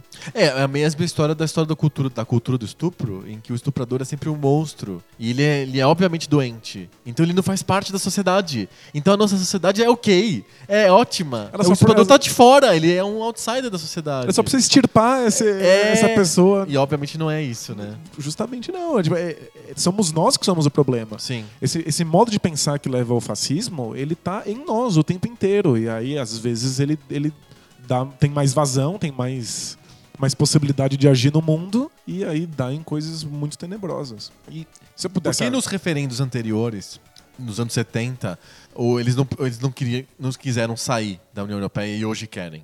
Então, Acho que isso tem a ver. Mudou historicamente alguma coisa? Acho que tem- tem a ver muito com alguma questão econômica, né? É, assim como aconteceu com a Segunda Guerra Mundial, é quando a economia começa a apertar, Aham. como o cidadão comum começa a sentir o, o peso da, da economia, que ele começa a ficar mais raivoso e querendo soluções imediatas, óbvias. Uhum. Eu acho que muito disso tem a ver com. É, dá muito trabalho ficar encontrando soluções é, complexas a longo prazo. As pessoas querem soluções simples, imediatas e algumas pessoas espertas dão saídas simples e imediatas, falaciosas, bastante mentirosas até, e aí o povo acaba agarrando esse tipo de coisa. Mas eu não sei, me, me parece que tem al- alguma coisa cultural aí no fato de que quando, quando o negócio aperta, quando a gente tá no desespero, a gente começa a se apegar no nosso modo de pensar e nas pessoas que pensam igual, igual a gente e começa a tentar expulsar quem pensa diferente. Não é a mesma coisa do. É, acho que é isso. Não é a mesma coisa do estuprador. A gente acha que o estuprador é outro, ele tá em outro lugar. Ele não é, ele não é dos nossos. Ele é um doente, ele é um louco, então ele não faz parte desse, desse mundo. Ser- Então, al- o- alguém tem que ser culpado, não pode ser eu, Não né? pode ser eu. Então é, são os judeus, ou são os, os palestinos, aí invertendo né, a, a lógica. Ou são os imigrantes, entendeu? Tem, tem uma coisa interessante que os frankfurtianos falam, que é para tentar entender um pouco como é que a economia acabou botando a culpa nos judeus. Aham. E era o fato de que o, o trabalhador, quando ele vai para as fábricas, é, especialmente no, no- no meio do século XX, ele está sendo muito explorado. Ele está trabalhando em condições muito ruins, ele está gerando uma riqueza enorme para o patrão e ele está ganhando muito pouco. Sim. Mas ele não percebe a exploração durante o trabalho. Porque o trabalho dele é recompensado com um salário. Uhum. Ele não tem como saber que essa troca é injusta. Ele só descobre que a troca é injusta quando ele chega no mercado e tenta comprar alguma coisa. Uhum. Mas no instante em que ele tenta comprar alguma coisa, a, a, a culpa não parece ser do patrão. Parece ser do comerciante. Parece ser do comerciante que tá cobrando caro demais. sim. E aí os judeus acabam recebendo um, é, é um pouco dessa responsabilidade. Sim. Então acho que na Europa, conforme vão faltando empregos, conforme vai ficando cada vez mais difícil você achar uma vaga de trabalho, você acaba não olhando para o modelo econômico. Você não consegue ver como é que funciona o sistema de, de empregos e como é que funciona o mercado capitalista global. Você acaba olhando para os caras que estão entrando e aumentando o número de pessoas procurando emprego, que são os imigrantes. Então acaba virando uma resposta simples, uma Uhum. Você resposta vai pro fácil. mercado e tem lá um paquistanês fazendo tua, o pacote lá e você fala: Ah, Ele esse roubou cara meu roubou meu emprego." emprego. Você vai pra fila do, do- do- da entrevista de emprego e tem um monte de imigrantes ali. Você fala, tá, tá vendo? É por isso que eu não consigo caras trabalhar. vêm de fora aqui e roubando meu emprego, esses poloneses. É porque muito dessa coisa de imigração à Inglaterra, ao Reino Unido, da- na- dentro da União Europeia, foi quando os- o- vários países orientais né, do, do, do- leste europeu entraram na União Europeia nos anos 90. Aham. Então lá, Romênia, Polônia, não sei o quê, Hungria, esses caras entraram no, no, no bloco, no, no bloco na comunidade europeia, no- na União Europeia, e claro que houve uma, uma, uma fuga desses países que eram mais pobres. Sim, eles fugiram de condições econômicas com- bem ruins, né? Econômicas ruins e foram para centros que tinham mais empregos, mais postos de trabalho, mais riqueza, né? E aí houve uma, uma grande visibilidade para essa coisa. Nós estamos num com bloco comunitário, uma comunidade de desiguais. Não somos todos iguais aqui dentro da União Europeia, né? Não são é, não é só o bloco da Reino Unido com a França e a Alemanha, né? Todo mundo é feliz e corre no gramado. assim, Exato, tem também tem, a- tem a Grécia que tá, tá ruim, também tem lá a Romênia, não sei o que e tal. né? Portugal. Portugal, que ficou ruim né, no, no final dos anos 90. Tem uma questão também de empregos que saem da, do lugar, né? A fábrica se move, então a maior parte dos carros hoje, os carros europeus hoje são fabricados na Hungria e na, na Polônia, Porque deve ter mão de obra mais barata. porque a mão de obra é mais barata e tal. E aí então- você te- acaba tendo menos empregos em outros lugares. Exato, então você compra um carro não é alemão, ele é húngaro. É, mas a marca é alemã e o emprego lá saiu de lá, foi para outro lugar. Mas as pessoas ficam felizes, porque o carro agora custa mais barato. Exato. Eu acho que. a- é, acho que É, o, o celular da Apple que você compra ali é feito na China. É a mesma coisa, não é? Exato. Aí você fica, olha só, mais Agora a gente barato, consegue ter um celular, porque ele vem da China é mais barato, né? Então a gente, a gente não consegue perceber os erros do modelo. A gente consegue ver só as coisas que estão muito próximas da gente. Uhum. Então some a fábrica da, da, da- da sua cidade. você Essa. União Europeia Europeia maldita. né? Maldita, roubou minha fábrica. Aí você você As começa a fábricas de produtos ingleses tem que ser na Inglaterra, no meu país, não sei o quê. Começa a surgir esse tipo de discurso, né? Exato, você começa a ver os, os estrangeiros trabalhando e você não está trabalhando, você começa a achar que eles estão roubando seu emprego. Eu acho que é um, é um pouco o fato de que quando aperta a gente quer uma solução óbvia, a gente não pode ser o responsável, então você tem que responsabilizar. no outro. Você tem que responsabilizar em alguém que está perto de você e não, em geral, no no rea- nos reais responsáveis. Sim, e sabe uma coisa que é coisas mais- engraçada? A gente. O, o cara que votou, o tiozão lá, lá do interior que votou para o Reino Unido sair da União Europeia, ele votou porque ele realmente ele foi no mercado e viu o paquistanês fazendo o pacote. Ele nem associa que o Paquistão tem nada a ver com a União Europeia, Sim. né? Tipo, né? E a União Europeia levou tipo um terço dos imigrantes para o Reino Unido nos últimos anos, não é? Não tem, não é? Foi a maioria absoluta vieram da Polônia, da Romênia. Não, Sim. a maioria veio da Índia, do Paquistão, é, de países de fora da União Europeia, né? Mas tem um raciocínio que é o raciocínio das políticas de austeridade, que pouca gente fez. O cara lá do interior que votou contra a União Europeia nem pensou nisso, mas é, o, desde os anos 70 é, houve uma mudança grande na política do welfare state, na política de bem-estar social do- no Reino Unido, né? Antes o, o cara podia ficar desempregado. Quando a fábrica fechava, o governo pagava o salário de desemprego para ele e ele conseguia viver. É, isso ficou realidade muito forte em vários lugares que as indústrias foram fechando, porque a globalização mudou o cenário industrial do mundo. Não tem tantas indústrias no interior da Inglaterra mais. Sim. Elas estão em outros países, estão na Ásia, estão em outros lugares. Então, realmente, o carinha que tinha um emprego lá de apertador de parafuso no interior da, da Inglaterra, ou mesmo nos Estados Unidos, isso também é uma realidade forte. Acho que tem aquele filme do Michael Moore lá que. É o Roger e eu. É, exato, que deixa bem claro isso, né? Uma cidade toda orientada para uma fábrica que não existe mais. A cidade tá? de Flint, né? Tá no, tá, no, tá no México, tá em outro lugar. É, a General. Motors foi pro México e a cidade inteira faliu, né? É, exato. Não tinha o que fazer ali naquela cidade. Tem filmes que mostram a realidade no interior da Inglaterra ou na Escócia, que são bem interessantes, que mostram como que não é uma vida de nada, assim, que são caras que não têm o que fazer, assim, sabe? Tem um filme que é bem interessante que é o chama A Van. Que é, são caras que. Eles não têm o que fazer e eles acabam montando uma van de vender cerveja na, na, no- na frente dos bares que passavam jogos da Euro. E aí os caras iam comprar a cerveja no van, na van dele porque era mais barato e tal. Então Aham. é, é um subemprego. Tem aquele filme também do Tudo ou Nada, que os caras vão fazer striptease. Sim, muito famoso. Que eles, eles, eles também estão totalmente sem emprego. Então, então tem uma realidade forte nesses, nesses lugares de falta de emprego. E aí, o, com os últimos anos, a crise, a crise econômica, a crise que deu agora no, em 2008, 2008. para cá, fez com que a União Europeia propusesse leis de austeridade fiscal para vários países, inclusive para os países menos pobres, para os países mais ricos. Não só foi para a Grécia, para a Espanha, para Portugal que houve um aperto fiscal, foi para todos os países. É, o bem-estar social do mundo inteiro ficou, tá, tá em perigo. Exato, né? e o bem-estar social desses caras caiu. Então, isso é um- um- uma argumentação mais sólida, só que ninguém votou assim. Ninguém pensou assim, ah, porque a gente não tem que ficar se submetendo às regras de austeridade da União Europeia. Só que. Primeiro que o, primeiro-ministro é conservador e com certeza ele faria as mesmas regras de austeridade internamente. Sozinho, assim. Sozinho. E Sem se- que ninguém pedisse Exato. pra ele. é. E segundo, ele não pensou nisso, ele pensou assim: ah, esses estrangeiros estão roubando meu emprego. O emprego nem tá lá. E m- mesmo os que talvez tenham pensado assim que a austeridade é um problema e não aguento mais, eles estão achando que a austeridade acontece por causa dos outros países. Exato. Ah, os outros Tá vindo países. de fora. É, a Grécia tá uma porcaria e aí acaba tendo austeridade aqui na Inglaterra. Exato. Ele não percebe que a austeridade é uma resposta global a um, a um modelo econômico que já não encaixa mais com a realidade. Sim. Então, é, é- eu acho que as respostas para o momento econômico e político que a gente está passando são muito difíceis e muito complexas. Então, tipo, eu tô, eu tô aqui patinando no, no- no tema, porque eu acho que ninguém sabe muito bem o, o, o que está acontecendo e como resolver. Mas eu acho que a população normal, a população comum, o cara da fila de pão, ele tenta dar as respostas mais simples e óbvias que ele consegue e ele só consegue dar, apontar Usando a o patriotismo, né? apontar a culpa nas pessoas que estão próximas dele e que não parecem ele. E é aí que o patriotismo acaba ficando, ficando Perigoso. mais evidente e perigoso.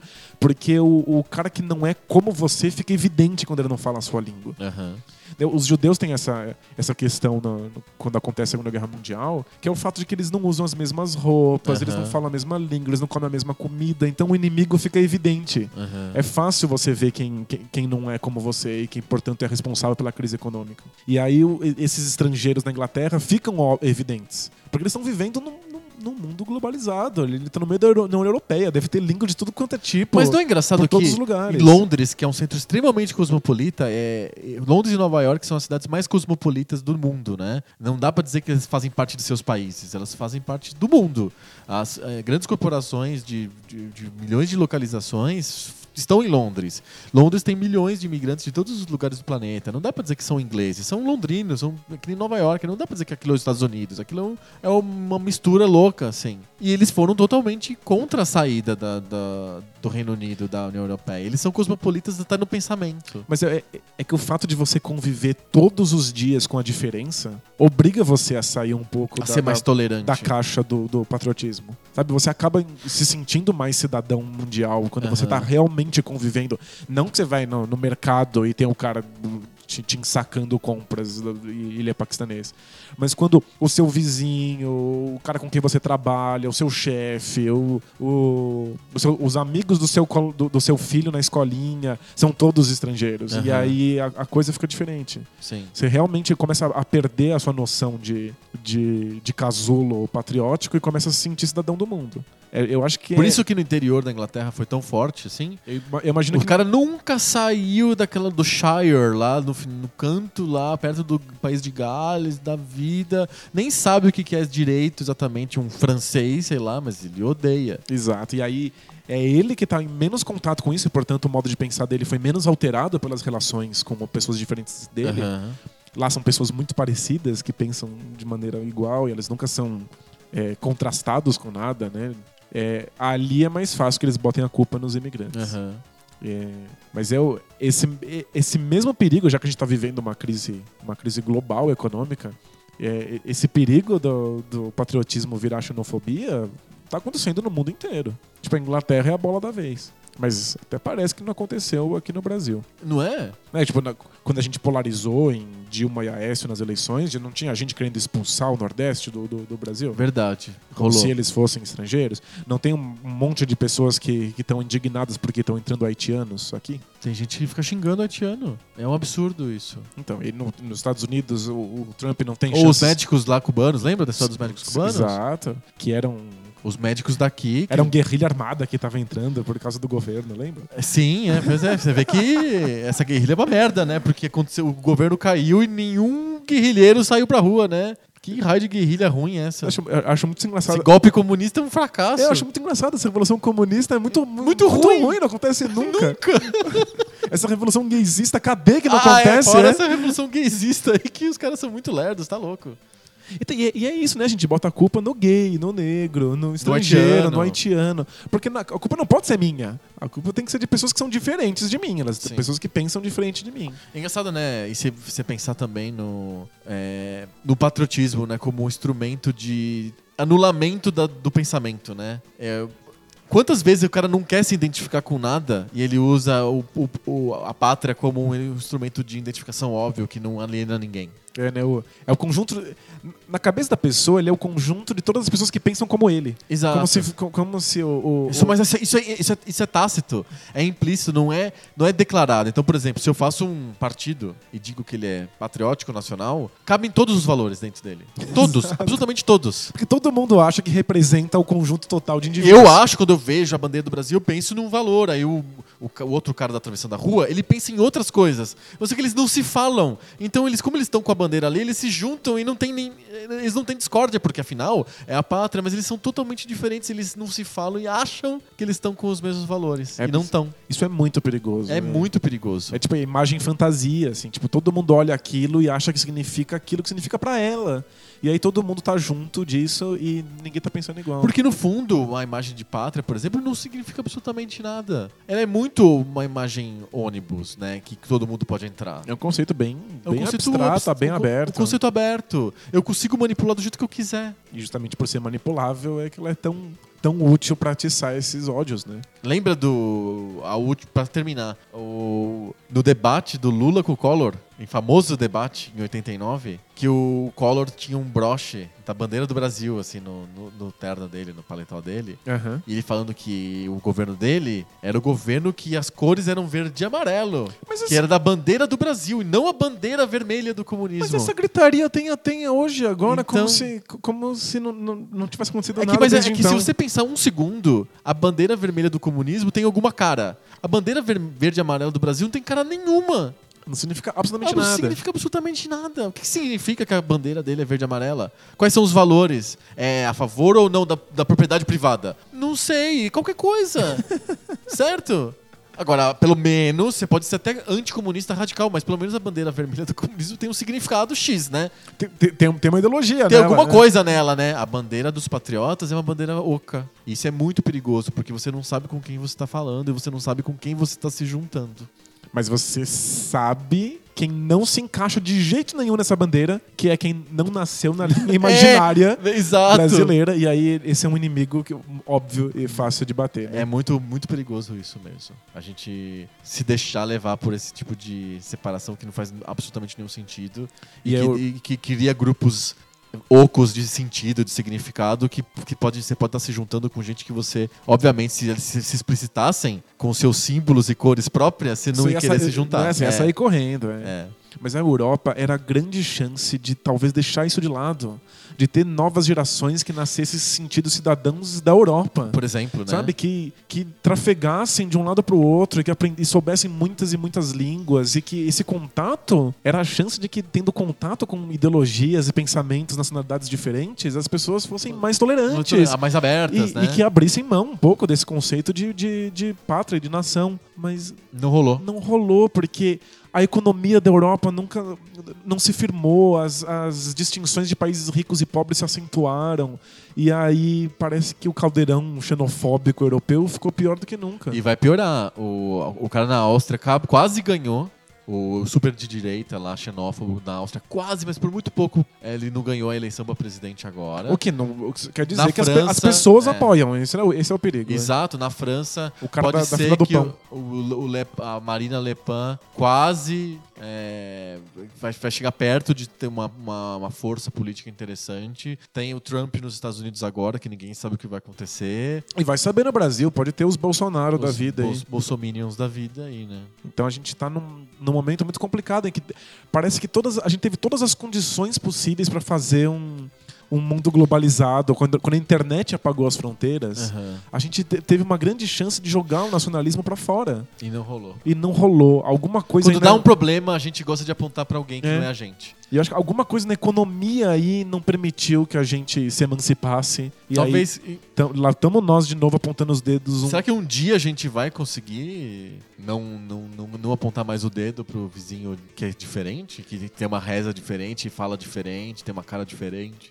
É que eu acho que a, causa disso a gente, a gente não percebe muito bem, embora me pareça que seja econômica. É, talvez quando a gente finalmente der conta dela e puder abordá-la da maneira certa, talvez o resto se resolva. Entendi. Começa pela base. Eu acho que sim. Acho que esse tipo de coisa a gente não vai. Você não vai convencer a pessoa a parar de odiar, sabe? É, enquanto ela ainda estiver apertada e pensando em como é que eu consigo o meu emprego, isso aí não vai resolver. Entendi. Bora pra cartinhas, que a gente não conseguiu resolver o problema da Europa, do mundo agora, então Ah, fica- que- deixa pra depois. Puxa, que pena.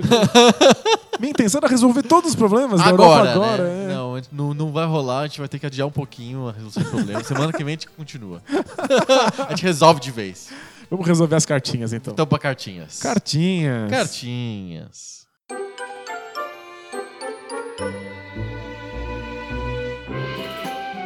Cartinhas. Cartinhas. Cartinhas. Antes das cartinhas, a gente precisa de dar os resultados da nossa primeira grande pesquisa, a pesquisa DataPixel de como você escuta seu podcast. Muita gente respondeu, Muita né? gente respondeu pra gente em vários meios, no Twitter, no B9, no nosso contato no PocoPixel.com. A gente recebeu um monte de cartinhas dizendo como que as pessoas escutam podcasts. E a gente compilou esses resultados todos e a gente percebeu que as pessoas ouvem podcasts trabalhando. Que era justamente o que você achava que não acontecia. É, que não rolava várias. Acho que talvez porque eu falei, talvez, as pessoas falaram assim: não, eu trabalho programando, fazendo não sei o quê, escutando podcasts. É impressionante, assim. Eu vou, vou ler algumas das cartinhas que a gente recebeu sobre como que elas escutam podcasts que a gente vai, vai ter noção. Ó, o Lucas Risolo disse que ele, ele viaja todos os dias pra Limeira e aí ele escuta o podcast no carro, no trajeto. É, É, um legal. jeito de você escutar podcasts. É, no carro a gente, a gente previa que acontecesse. Exato. O Guilherme Cardoso diz que escuta no computador e às vezes correndo. Espero que ele não corra com um computador debaixo do braço, que não é legal, assim, né? Mas ele diz que ele trabalha a maior parte do tempo em casa sozinho, então ele escuta podcasts pra escutar outras pessoas conversando também. É, tipo como tem gente que deixa a TV ligada só pra ouvir vozes, né? É, exato. É, Mas o, podcast é melhor pra isso, porque podcast É- parece uma conversa É, mesmo. né? exato, é. A TV às vezes é meio estranho, assim. O Michael Alves diz que ele começou a escutar pelo Deezer. Lembra que a gente falou do Deezer? Ah, que legal. Ele começou a escutar podcasts pelo Deezer. E aí, quando apareceu a opção podcasts no aplicativo Deezer, ele, ele resolveu ficar. Ele ficou curioso e resolveu clicar. E ele começou a escutar é, no Deezer. Depois ele mudou para um aplicativo específico de podcast. Então tá aí uma exceção à regra que a gente falou que o Deezer ninguém escuta pelo Deezer. Ó, o Michael escutou pelo Deezer.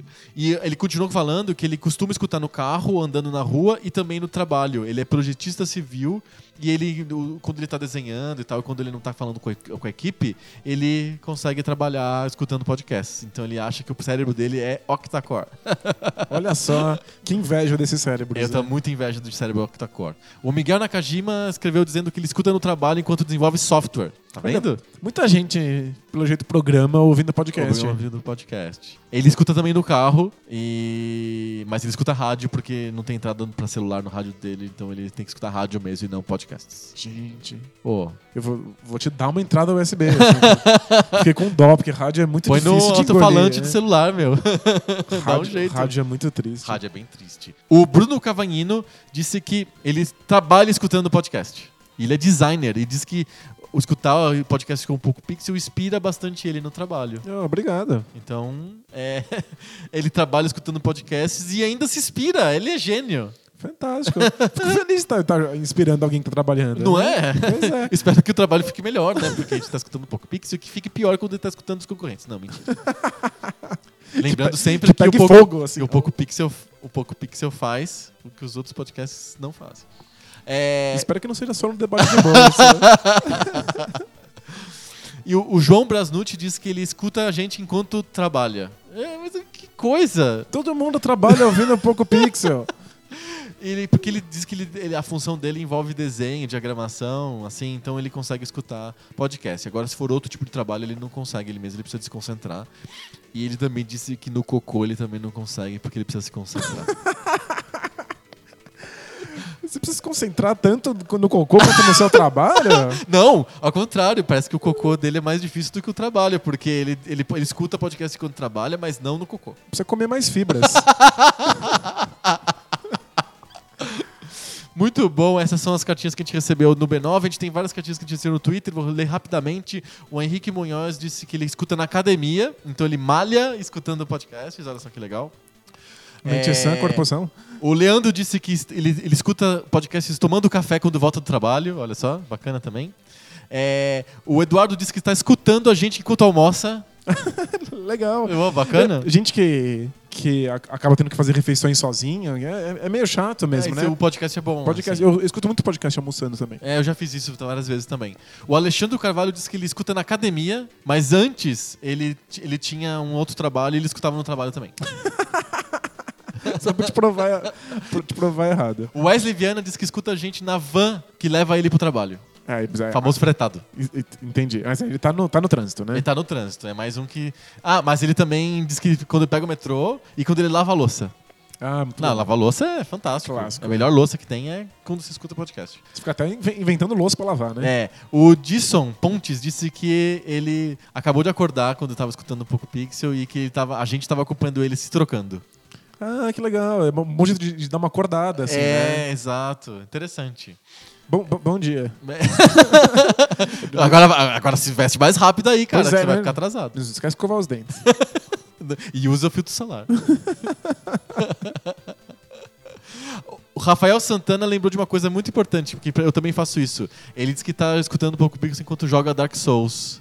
É, dá pra jogar vi- Videogame, eu jogo bastante videogame escutando podcast. videogames mais mecânicos, assim. É, F0 é uma delícia. Eu ligo o F0 fico horas escutando podcast e jogando F0. Faz sentido. É, jogos de esporte, né? Tipo FIFA, Rocket League, NBA. O- Agora- agora- Ouvindo o é, podcast exato. funciona. Funciona. Agora saca só o momento Octacore. Que o Leonardo Correia diz que escuta o Poco Pixel preparando o fotolito de transparência pra fazer uma placa de circuito impresso. Nossa, tá me zoando. Minha Nossa Senhora, né? Jesus, o, O Daniel... pessoal subia chupacana, né? Sim, é impressionante. O Daniel Mamute diz que ele tá escutando a gente enquanto almoça. Boa. Boa. O Felipe Brum diz que ele é desenvolvedor escutando o trabalho. Olha, Mais um. Desenvolvedores precisam de podcast pra trabalhar, olha só. Alguns até se inspiram, olha só. Ficam até inspirados e tal.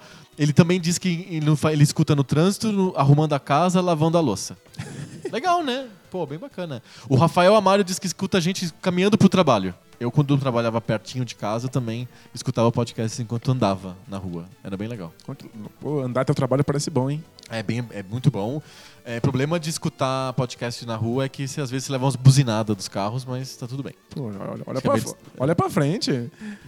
Ensina hábito de escutar podcast, um dia vai te matar, vão te atropelar. O Leonardo Almeida diz que tá trabalhando enquanto escuta o podcast. Mais um que trabalha escutando podcast. O Matheus Pereira, ele escutava um pouco Pix enquanto fazia tapioca. Mas ele trabalha fazendo tapioca? Não. Acho que não. Então menos mal, é. O, o Fábio Zelensky diz que escuta podcast trabalhando, mas e quando alguém interrompe ele, ele fica meio irritado porque ele quer inter- interromper ao mesmo tempo o trabalho e o podcast. Se se alguém interrompe você no seu trabalho, já é chato. Exato. Mas interromper o trabalho mais o podcast é frustração dupla. Mas às vezes ele tá trabalhando também, ele precisa de interromper a gente porque ele não consegue se concentrar. Depende do tipo de trabalho que ele tá fazendo. Então, ele, às vezes ele percebe que ele não tá concentrado, aí ele interrompe o podcast, trabalha naquilo e aí ele liga de novo o podcast. Não, e aí ele não gosta muito porque tem que interromper o podcast e fica meio bravo. Acontece comigo. Alguns podcasts que eu escuto, às vezes eu preciso me concentrar, por exemplo, pra sa- descer na estação certa do metrô. E aí já paro de prestar atenção no podcast, Sim. porque eles são mais complicados. O Matheus Oliveira diz que escutou o Poco Pixel jogando Pro Evolution Soccer pra combinar com a pauta. que É legal. um cara que joga temático, conforme o que a gente falar. Então hoje ele falou, jogou jogos de Super Nintendo. Ficou jogando F0 aí, ouvindo. e, se, O- e se ele tiver um cérebro octacore de verdade, ele jogou Gunstar Hero ouvindo podcast. Aí é mega octacore, né? O J. Guilherme disse que ele tá arrumando o escritório pra voltar a estudar Quântica 2 e fazer a pesquisa de mestrado dele escutando o Poco Pixel. Não, não, não é possível. não, não, não, dá pra estudar e ouvir. po- Eu acho que ele tá, ele Podcast tá escutando o podcast enquanto arruma o escritório, não enquanto ele estuda Quântica 2, porque por Entendi. estudar física quântica enquanto escuta o Poco Pixel não, é pe- fácil. Pelo amor. Ele tá enrolando, né? Ele tá arrumando o escritório dele só pra postergar o estudo. É a procrastinação podcast. né? É, não é? É uma boa. Ah, o Thiago Rezende, ele disse que ele também ele escuta podcast enquanto ele programa jogos. Ele é desenvolvedor de jogos, ele é game developer. Ele é, é- também é temático. é. Exato, exatamente. Então, ele, enquanto ele desenvolve jogos, ele inclusive mandou pra gente uma telinha de um, de um jogo que parece um Infinite Runner, só que parece um Rally 8 bits, assim. Mó legal. É o Infinite Rally, pelo que apareceu aqui na tela. E ele, ele tá desenvolvendo esse jogo enquanto escuta o Poco Pixel. Muito legal. É muito temático, né? Totalmente dentro do clima. Muito, muito, muito legal. É isso. Esse foi o resultado da nossa primeira pesquisa DataPixel de como você escuta o seu podcast. Basicamente, você tá errado. Eu tô errado. Basicamente, todos nós estamos errados sobre todos os assuntos. Fim. Bum. todas as pesquisas. todas as pesquisas indicam você está errado. As pessoas trabalham. Enquanto escuta o podcast. Pois é. É, Basicamente, elas listam um monte de tempo morto, né? É, do, na E- ninguém na fila do banco, viu? Pois é. Você viu, né? Só eu, sou Só você. otário. Eu, eu, eu e todas as pessoas que fazem a fila na qual eu fico esperando, né? Elas Se fosse fone de só- ouvido? Porque se fosse só eu, não teria fila, né? É, exato, você não teria gastado nem um segundo. Mas é tempo morto de lavar a louça, arrumar as coisas, limpar a casa, ir pro trabalho, voltar do trabalho. Sim, todo mundo falou isso. Mas e, Até jogar videogame. pois- e trabalho? Trabalho, o trabalho em si. Será que o trabalho também é tempo morto? tá aí uma tese, hein? o trabalho como tempo, O tempo morto. morto, exatamente. Das considerações do trabalho como tempo morto. Em resumo, resumo, a gente tá sempre errado e ainda bem que a gente faz pesquisas pra provar que a gente tá errado. Pois é. É, é porque, como a gente não, não, não escuta trabalhando, parece que, que não faria sentido pra ninguém. Mas faz sentido pra muita gente. Muita jeito. gente, muita gente. Depende do trabalho que você faz, depende de como que você. Se o seu cérebro é octa-core ou não. o meu não é mesmo, não é nem. Ele é single core, não tem nem. Do- Dois cores não, eu não consigo absolutamente se uma pessoa estiver conversando comigo na minha frente e eu estiver tentando escrever um e-mail, eu já, eu já tenho uma dificuldade bizarra, assim. Eu vou tentar corrigir prova ouvindo o podcast e ver o que acontece. Nossa Pensou senhora, que legal? vai sair cada coisa nas correções. Os um alunos vão gostar. Se você, de repente, o podcast tornar você um professor mais permissivo, os, os alunos vão gostar bastante de você usar o podcast como fundo das correções. Vão ficar me indicando podcasts pra eu Olha, ouvir. escuta esse aqui, né? Aliás, muito obrigado a todo mundo que me indicou podcasts de, sobre jogos Opa, analógicos. verdade. Veio uma lista enorme de coisas pra escutar. Eu vou ouvir um Nem por tem um. mais tempo de escutar tanto podcast. Pois é, né? Vai, vai ter que ser durante correção de prova mesmo. Exatamente. E aí depois eu, eu, eu dou um, um feedback aí sobre o que eu achei desse Show de podcast. bola. Vou, vou cobrar no episódio 73. É isso aí. Vai ser lendário o episódio Esse 73. episódio 73, a gente já tem várias expectativas sobre o episódio Nossa, 73. não, vai ser o melhor episódio, eu tenho certeza. Sem dúvida. A gente tem cartinhas que não são sobre como eu escuto o meu podcast. É? Não, são sobre Futbit. Footbit? Futbit. O Marcos VSS disse que ele acha que o FIFA começou a superar o Pro Evolution Soccer na geração passada só, no 360 e no PlayStation 3.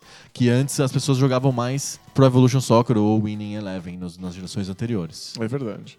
E porque é, a EA jogou fora a engine que eles usavam antes e criou uma nova, e aí ele ficou mais arcade, ficou mais solto. E- É, fa- fa- faz sentido. Porque ele, ele acha, aí, aí o Marcos VSS vai um pouco na, na contramão disso. Que ele, o Winning o Eleven no PlayStation 1 e no 2, assim, ele era mais simulação que o FIFA. Sem O dúvida. FIFA, segundo o Marcos, e eu acho que faz sentido, a gente não falou sobre isso no episódio. O FIFA era mais scriptado, com passes teleguiados, você descobre os macetes de fazer gol, etc. E no Winning Eleven não. Era difícil de você entender como que você trapaceia, é, como que. Não tem tanta jogada scriptada. Mas é que ele era mais arcade em outros elementos. Né? Aham. Tipo, é. A gente tem essa visão sempre que o, o, o Pro Evolution Soccer é arcade e o FIFA é simulação. Mas acho que o que os leitores estão escrevendo pra gente, é igual na pesquisa de podcast, é que a gente tá errado, que, Que é o que contrário. é o contrário. Não, e- eu entendo que o FIFA começou a caminhar na direção mais de um, de um- de um arcade depois de um tempo. E o, enquanto o PES tinha uma ênfase forte em estatísticas e milhões de números e tinha mais, tinha mais atributos para cada jogador. Jogador. Mas eh, você botava o Roberto Carlos no ataque e ele fazia milhões de gols. E driblar sempre foi um problema no PES. Aham. Driblar sempre foi muito fácil. Eu acho que, tipo, na sensação geral de um jogo, o PES ainda parecia mais, mais arcade, mesmo que ele fosse menos scriptado. Entendi. Mas a observação do Marcos faz todo sentido, assim. Ainda Não, sem ele, dúvida. que ele lembrou a gente, realmente faz sentido. O FIFA, ele tinha essa coisa de ser scriptado, sim. De uma jogadinha manjadona, sempre. Tem uma hora que ele quer que você faça gol. E os Tinha uma jogadores... dica óbvia, que era muito engraçado, que a gente falava, que não faz nenhum sentido na realidade, que é, se você tentar bastante o gol, uma hora a bola entra. Que vai surgindo umas, umas oportunidades, assim, scriptadas, e É, aí a bola vai entrar naquela hora. Exato, porque ele não quer deixar o jogo ser 0 a 0 E os jogadores tinham umas animações já predeterminadas. E você meio que decorava quando ele, naquele ângulo, quando ele pega a bola, você, você sabia que ele ia dar aquele girinho. tipo, Sim. Era mais, mais pré-programado mesmo. Exato. O Yuri Lima, ele mandou pra gente pra falar sobre o. Sobre, principalmente sobre o International Superstar Soccer Deluxe. O Deluxe, que é o famosão. É o famosão. Ele disse que é, é, ele era, era possível de você personalizar bastante na- no International Superstar Soccer Deluxe. Você podia até personalizar os juízes com cachorros. claro, né? Era- É o famoso hack, né? E era, e era, o, era o Konami Code, né? Você usava, Você usava o Konami, Code, ele vi- o juiz virava cachorro. E ele diz que ele. Um dia, ele é uma historinha do Yuri Lima sobre jogos hackeados. Ele comprou lá o Winning Eleven em 2002 pro PlayStation 1. Aí ele colocou dentro do PlayStation dele, aumentou o volume, esperando aquela intro marota tipo You Rock You e coisa desse tipo. É é eu chamo de música FIFA. Música FIFA, aquela famosa música FIFA. E começou o quê? O bonde do Tigrão, cerol na mão. Porque na verdade ele tinha comprado o Romário Soccer 2002. Muito bom. Aliás, várias pessoas mandaram pra gente falando que a gente não falou do Ronaldinho Soccer 97. Golaço! É. Campeonato brasileiro. É que é, são hacks, são home hacks do International Superstar Soccer. Então, é, o- o- pessoas conseguiam. O, o- pegavam aquele jogo, faziam uma engenharia reversa louca e trocavam os sprites, trocavam as falas e, e faziam ter o Campeonato Brasileiro com o Palmeiras e o Corinthians e o São Paulo com os times da época. Gravavam voz assim no, no, no fundo do quintal e enfiavam naquele Alguém cartucho. gritou né? aqueles golaço e com um sotaque esquisito. Muito engraçado. É, é, tudo isso aí feito no Paraguai. É, tipo, sei lá. é tudo portunhol zoado. bem esquisito, bem engraçado e todo mundo jogou. Ronaldinho Soccer 97. Destaque pro barulho da torcida. Barulho da torcida tem que ter. o Yuri lembrou de jogos de futebol arcade, que ele gostava muito de jogar de um jogo do Neo Geo chamado Super Sidekicks 3. Eu também joguei muito Super Sidekicks 3. Neo Geo? Neo Geo. O Neo Geo tem os melhores jogos de esporte arcade. O porque- Neo Geo. É que tudo Neo Geo é arcade, É, né? Neo Geo é arcade. A gente chama de Neo Geo porque a gente tem preguiça de falar de arcade da SNK. Então a gente chama de Neo Geo. Se fizesse, tipo, um, um simulador de dirigir ônibus nas ruas de Tóquio, ia virar Crazy Taxi. Exato. Qualquer coisa é arcade pro Neo Geo. E o Super Sidekicks 3 era bem engraçado, bem divertido. Mas eu joguei mais o Go Go Go, que é muito na mesma linha, assim, bem parecido mesmo. Você é viciado em Eu Google sou Go. bem viciado em Go Go Go e preciso de, de admitir que eu joguei poucas vezes ele no arcade mesmo e 200 milhões de vezes ele na emulação. Você é um especialista em fazer gol de bicicleta. Eu, é, eu, sou, eu consigo pegar a hora certinha do cruzamento pra você fazer o gol de bicicleta. Super realista. É mega realista. Fechamos? Fechamos. Muito bom. Então semana que vem a gente volta com mais papo novo. Sobre videogame velho. Valeu! Tchau!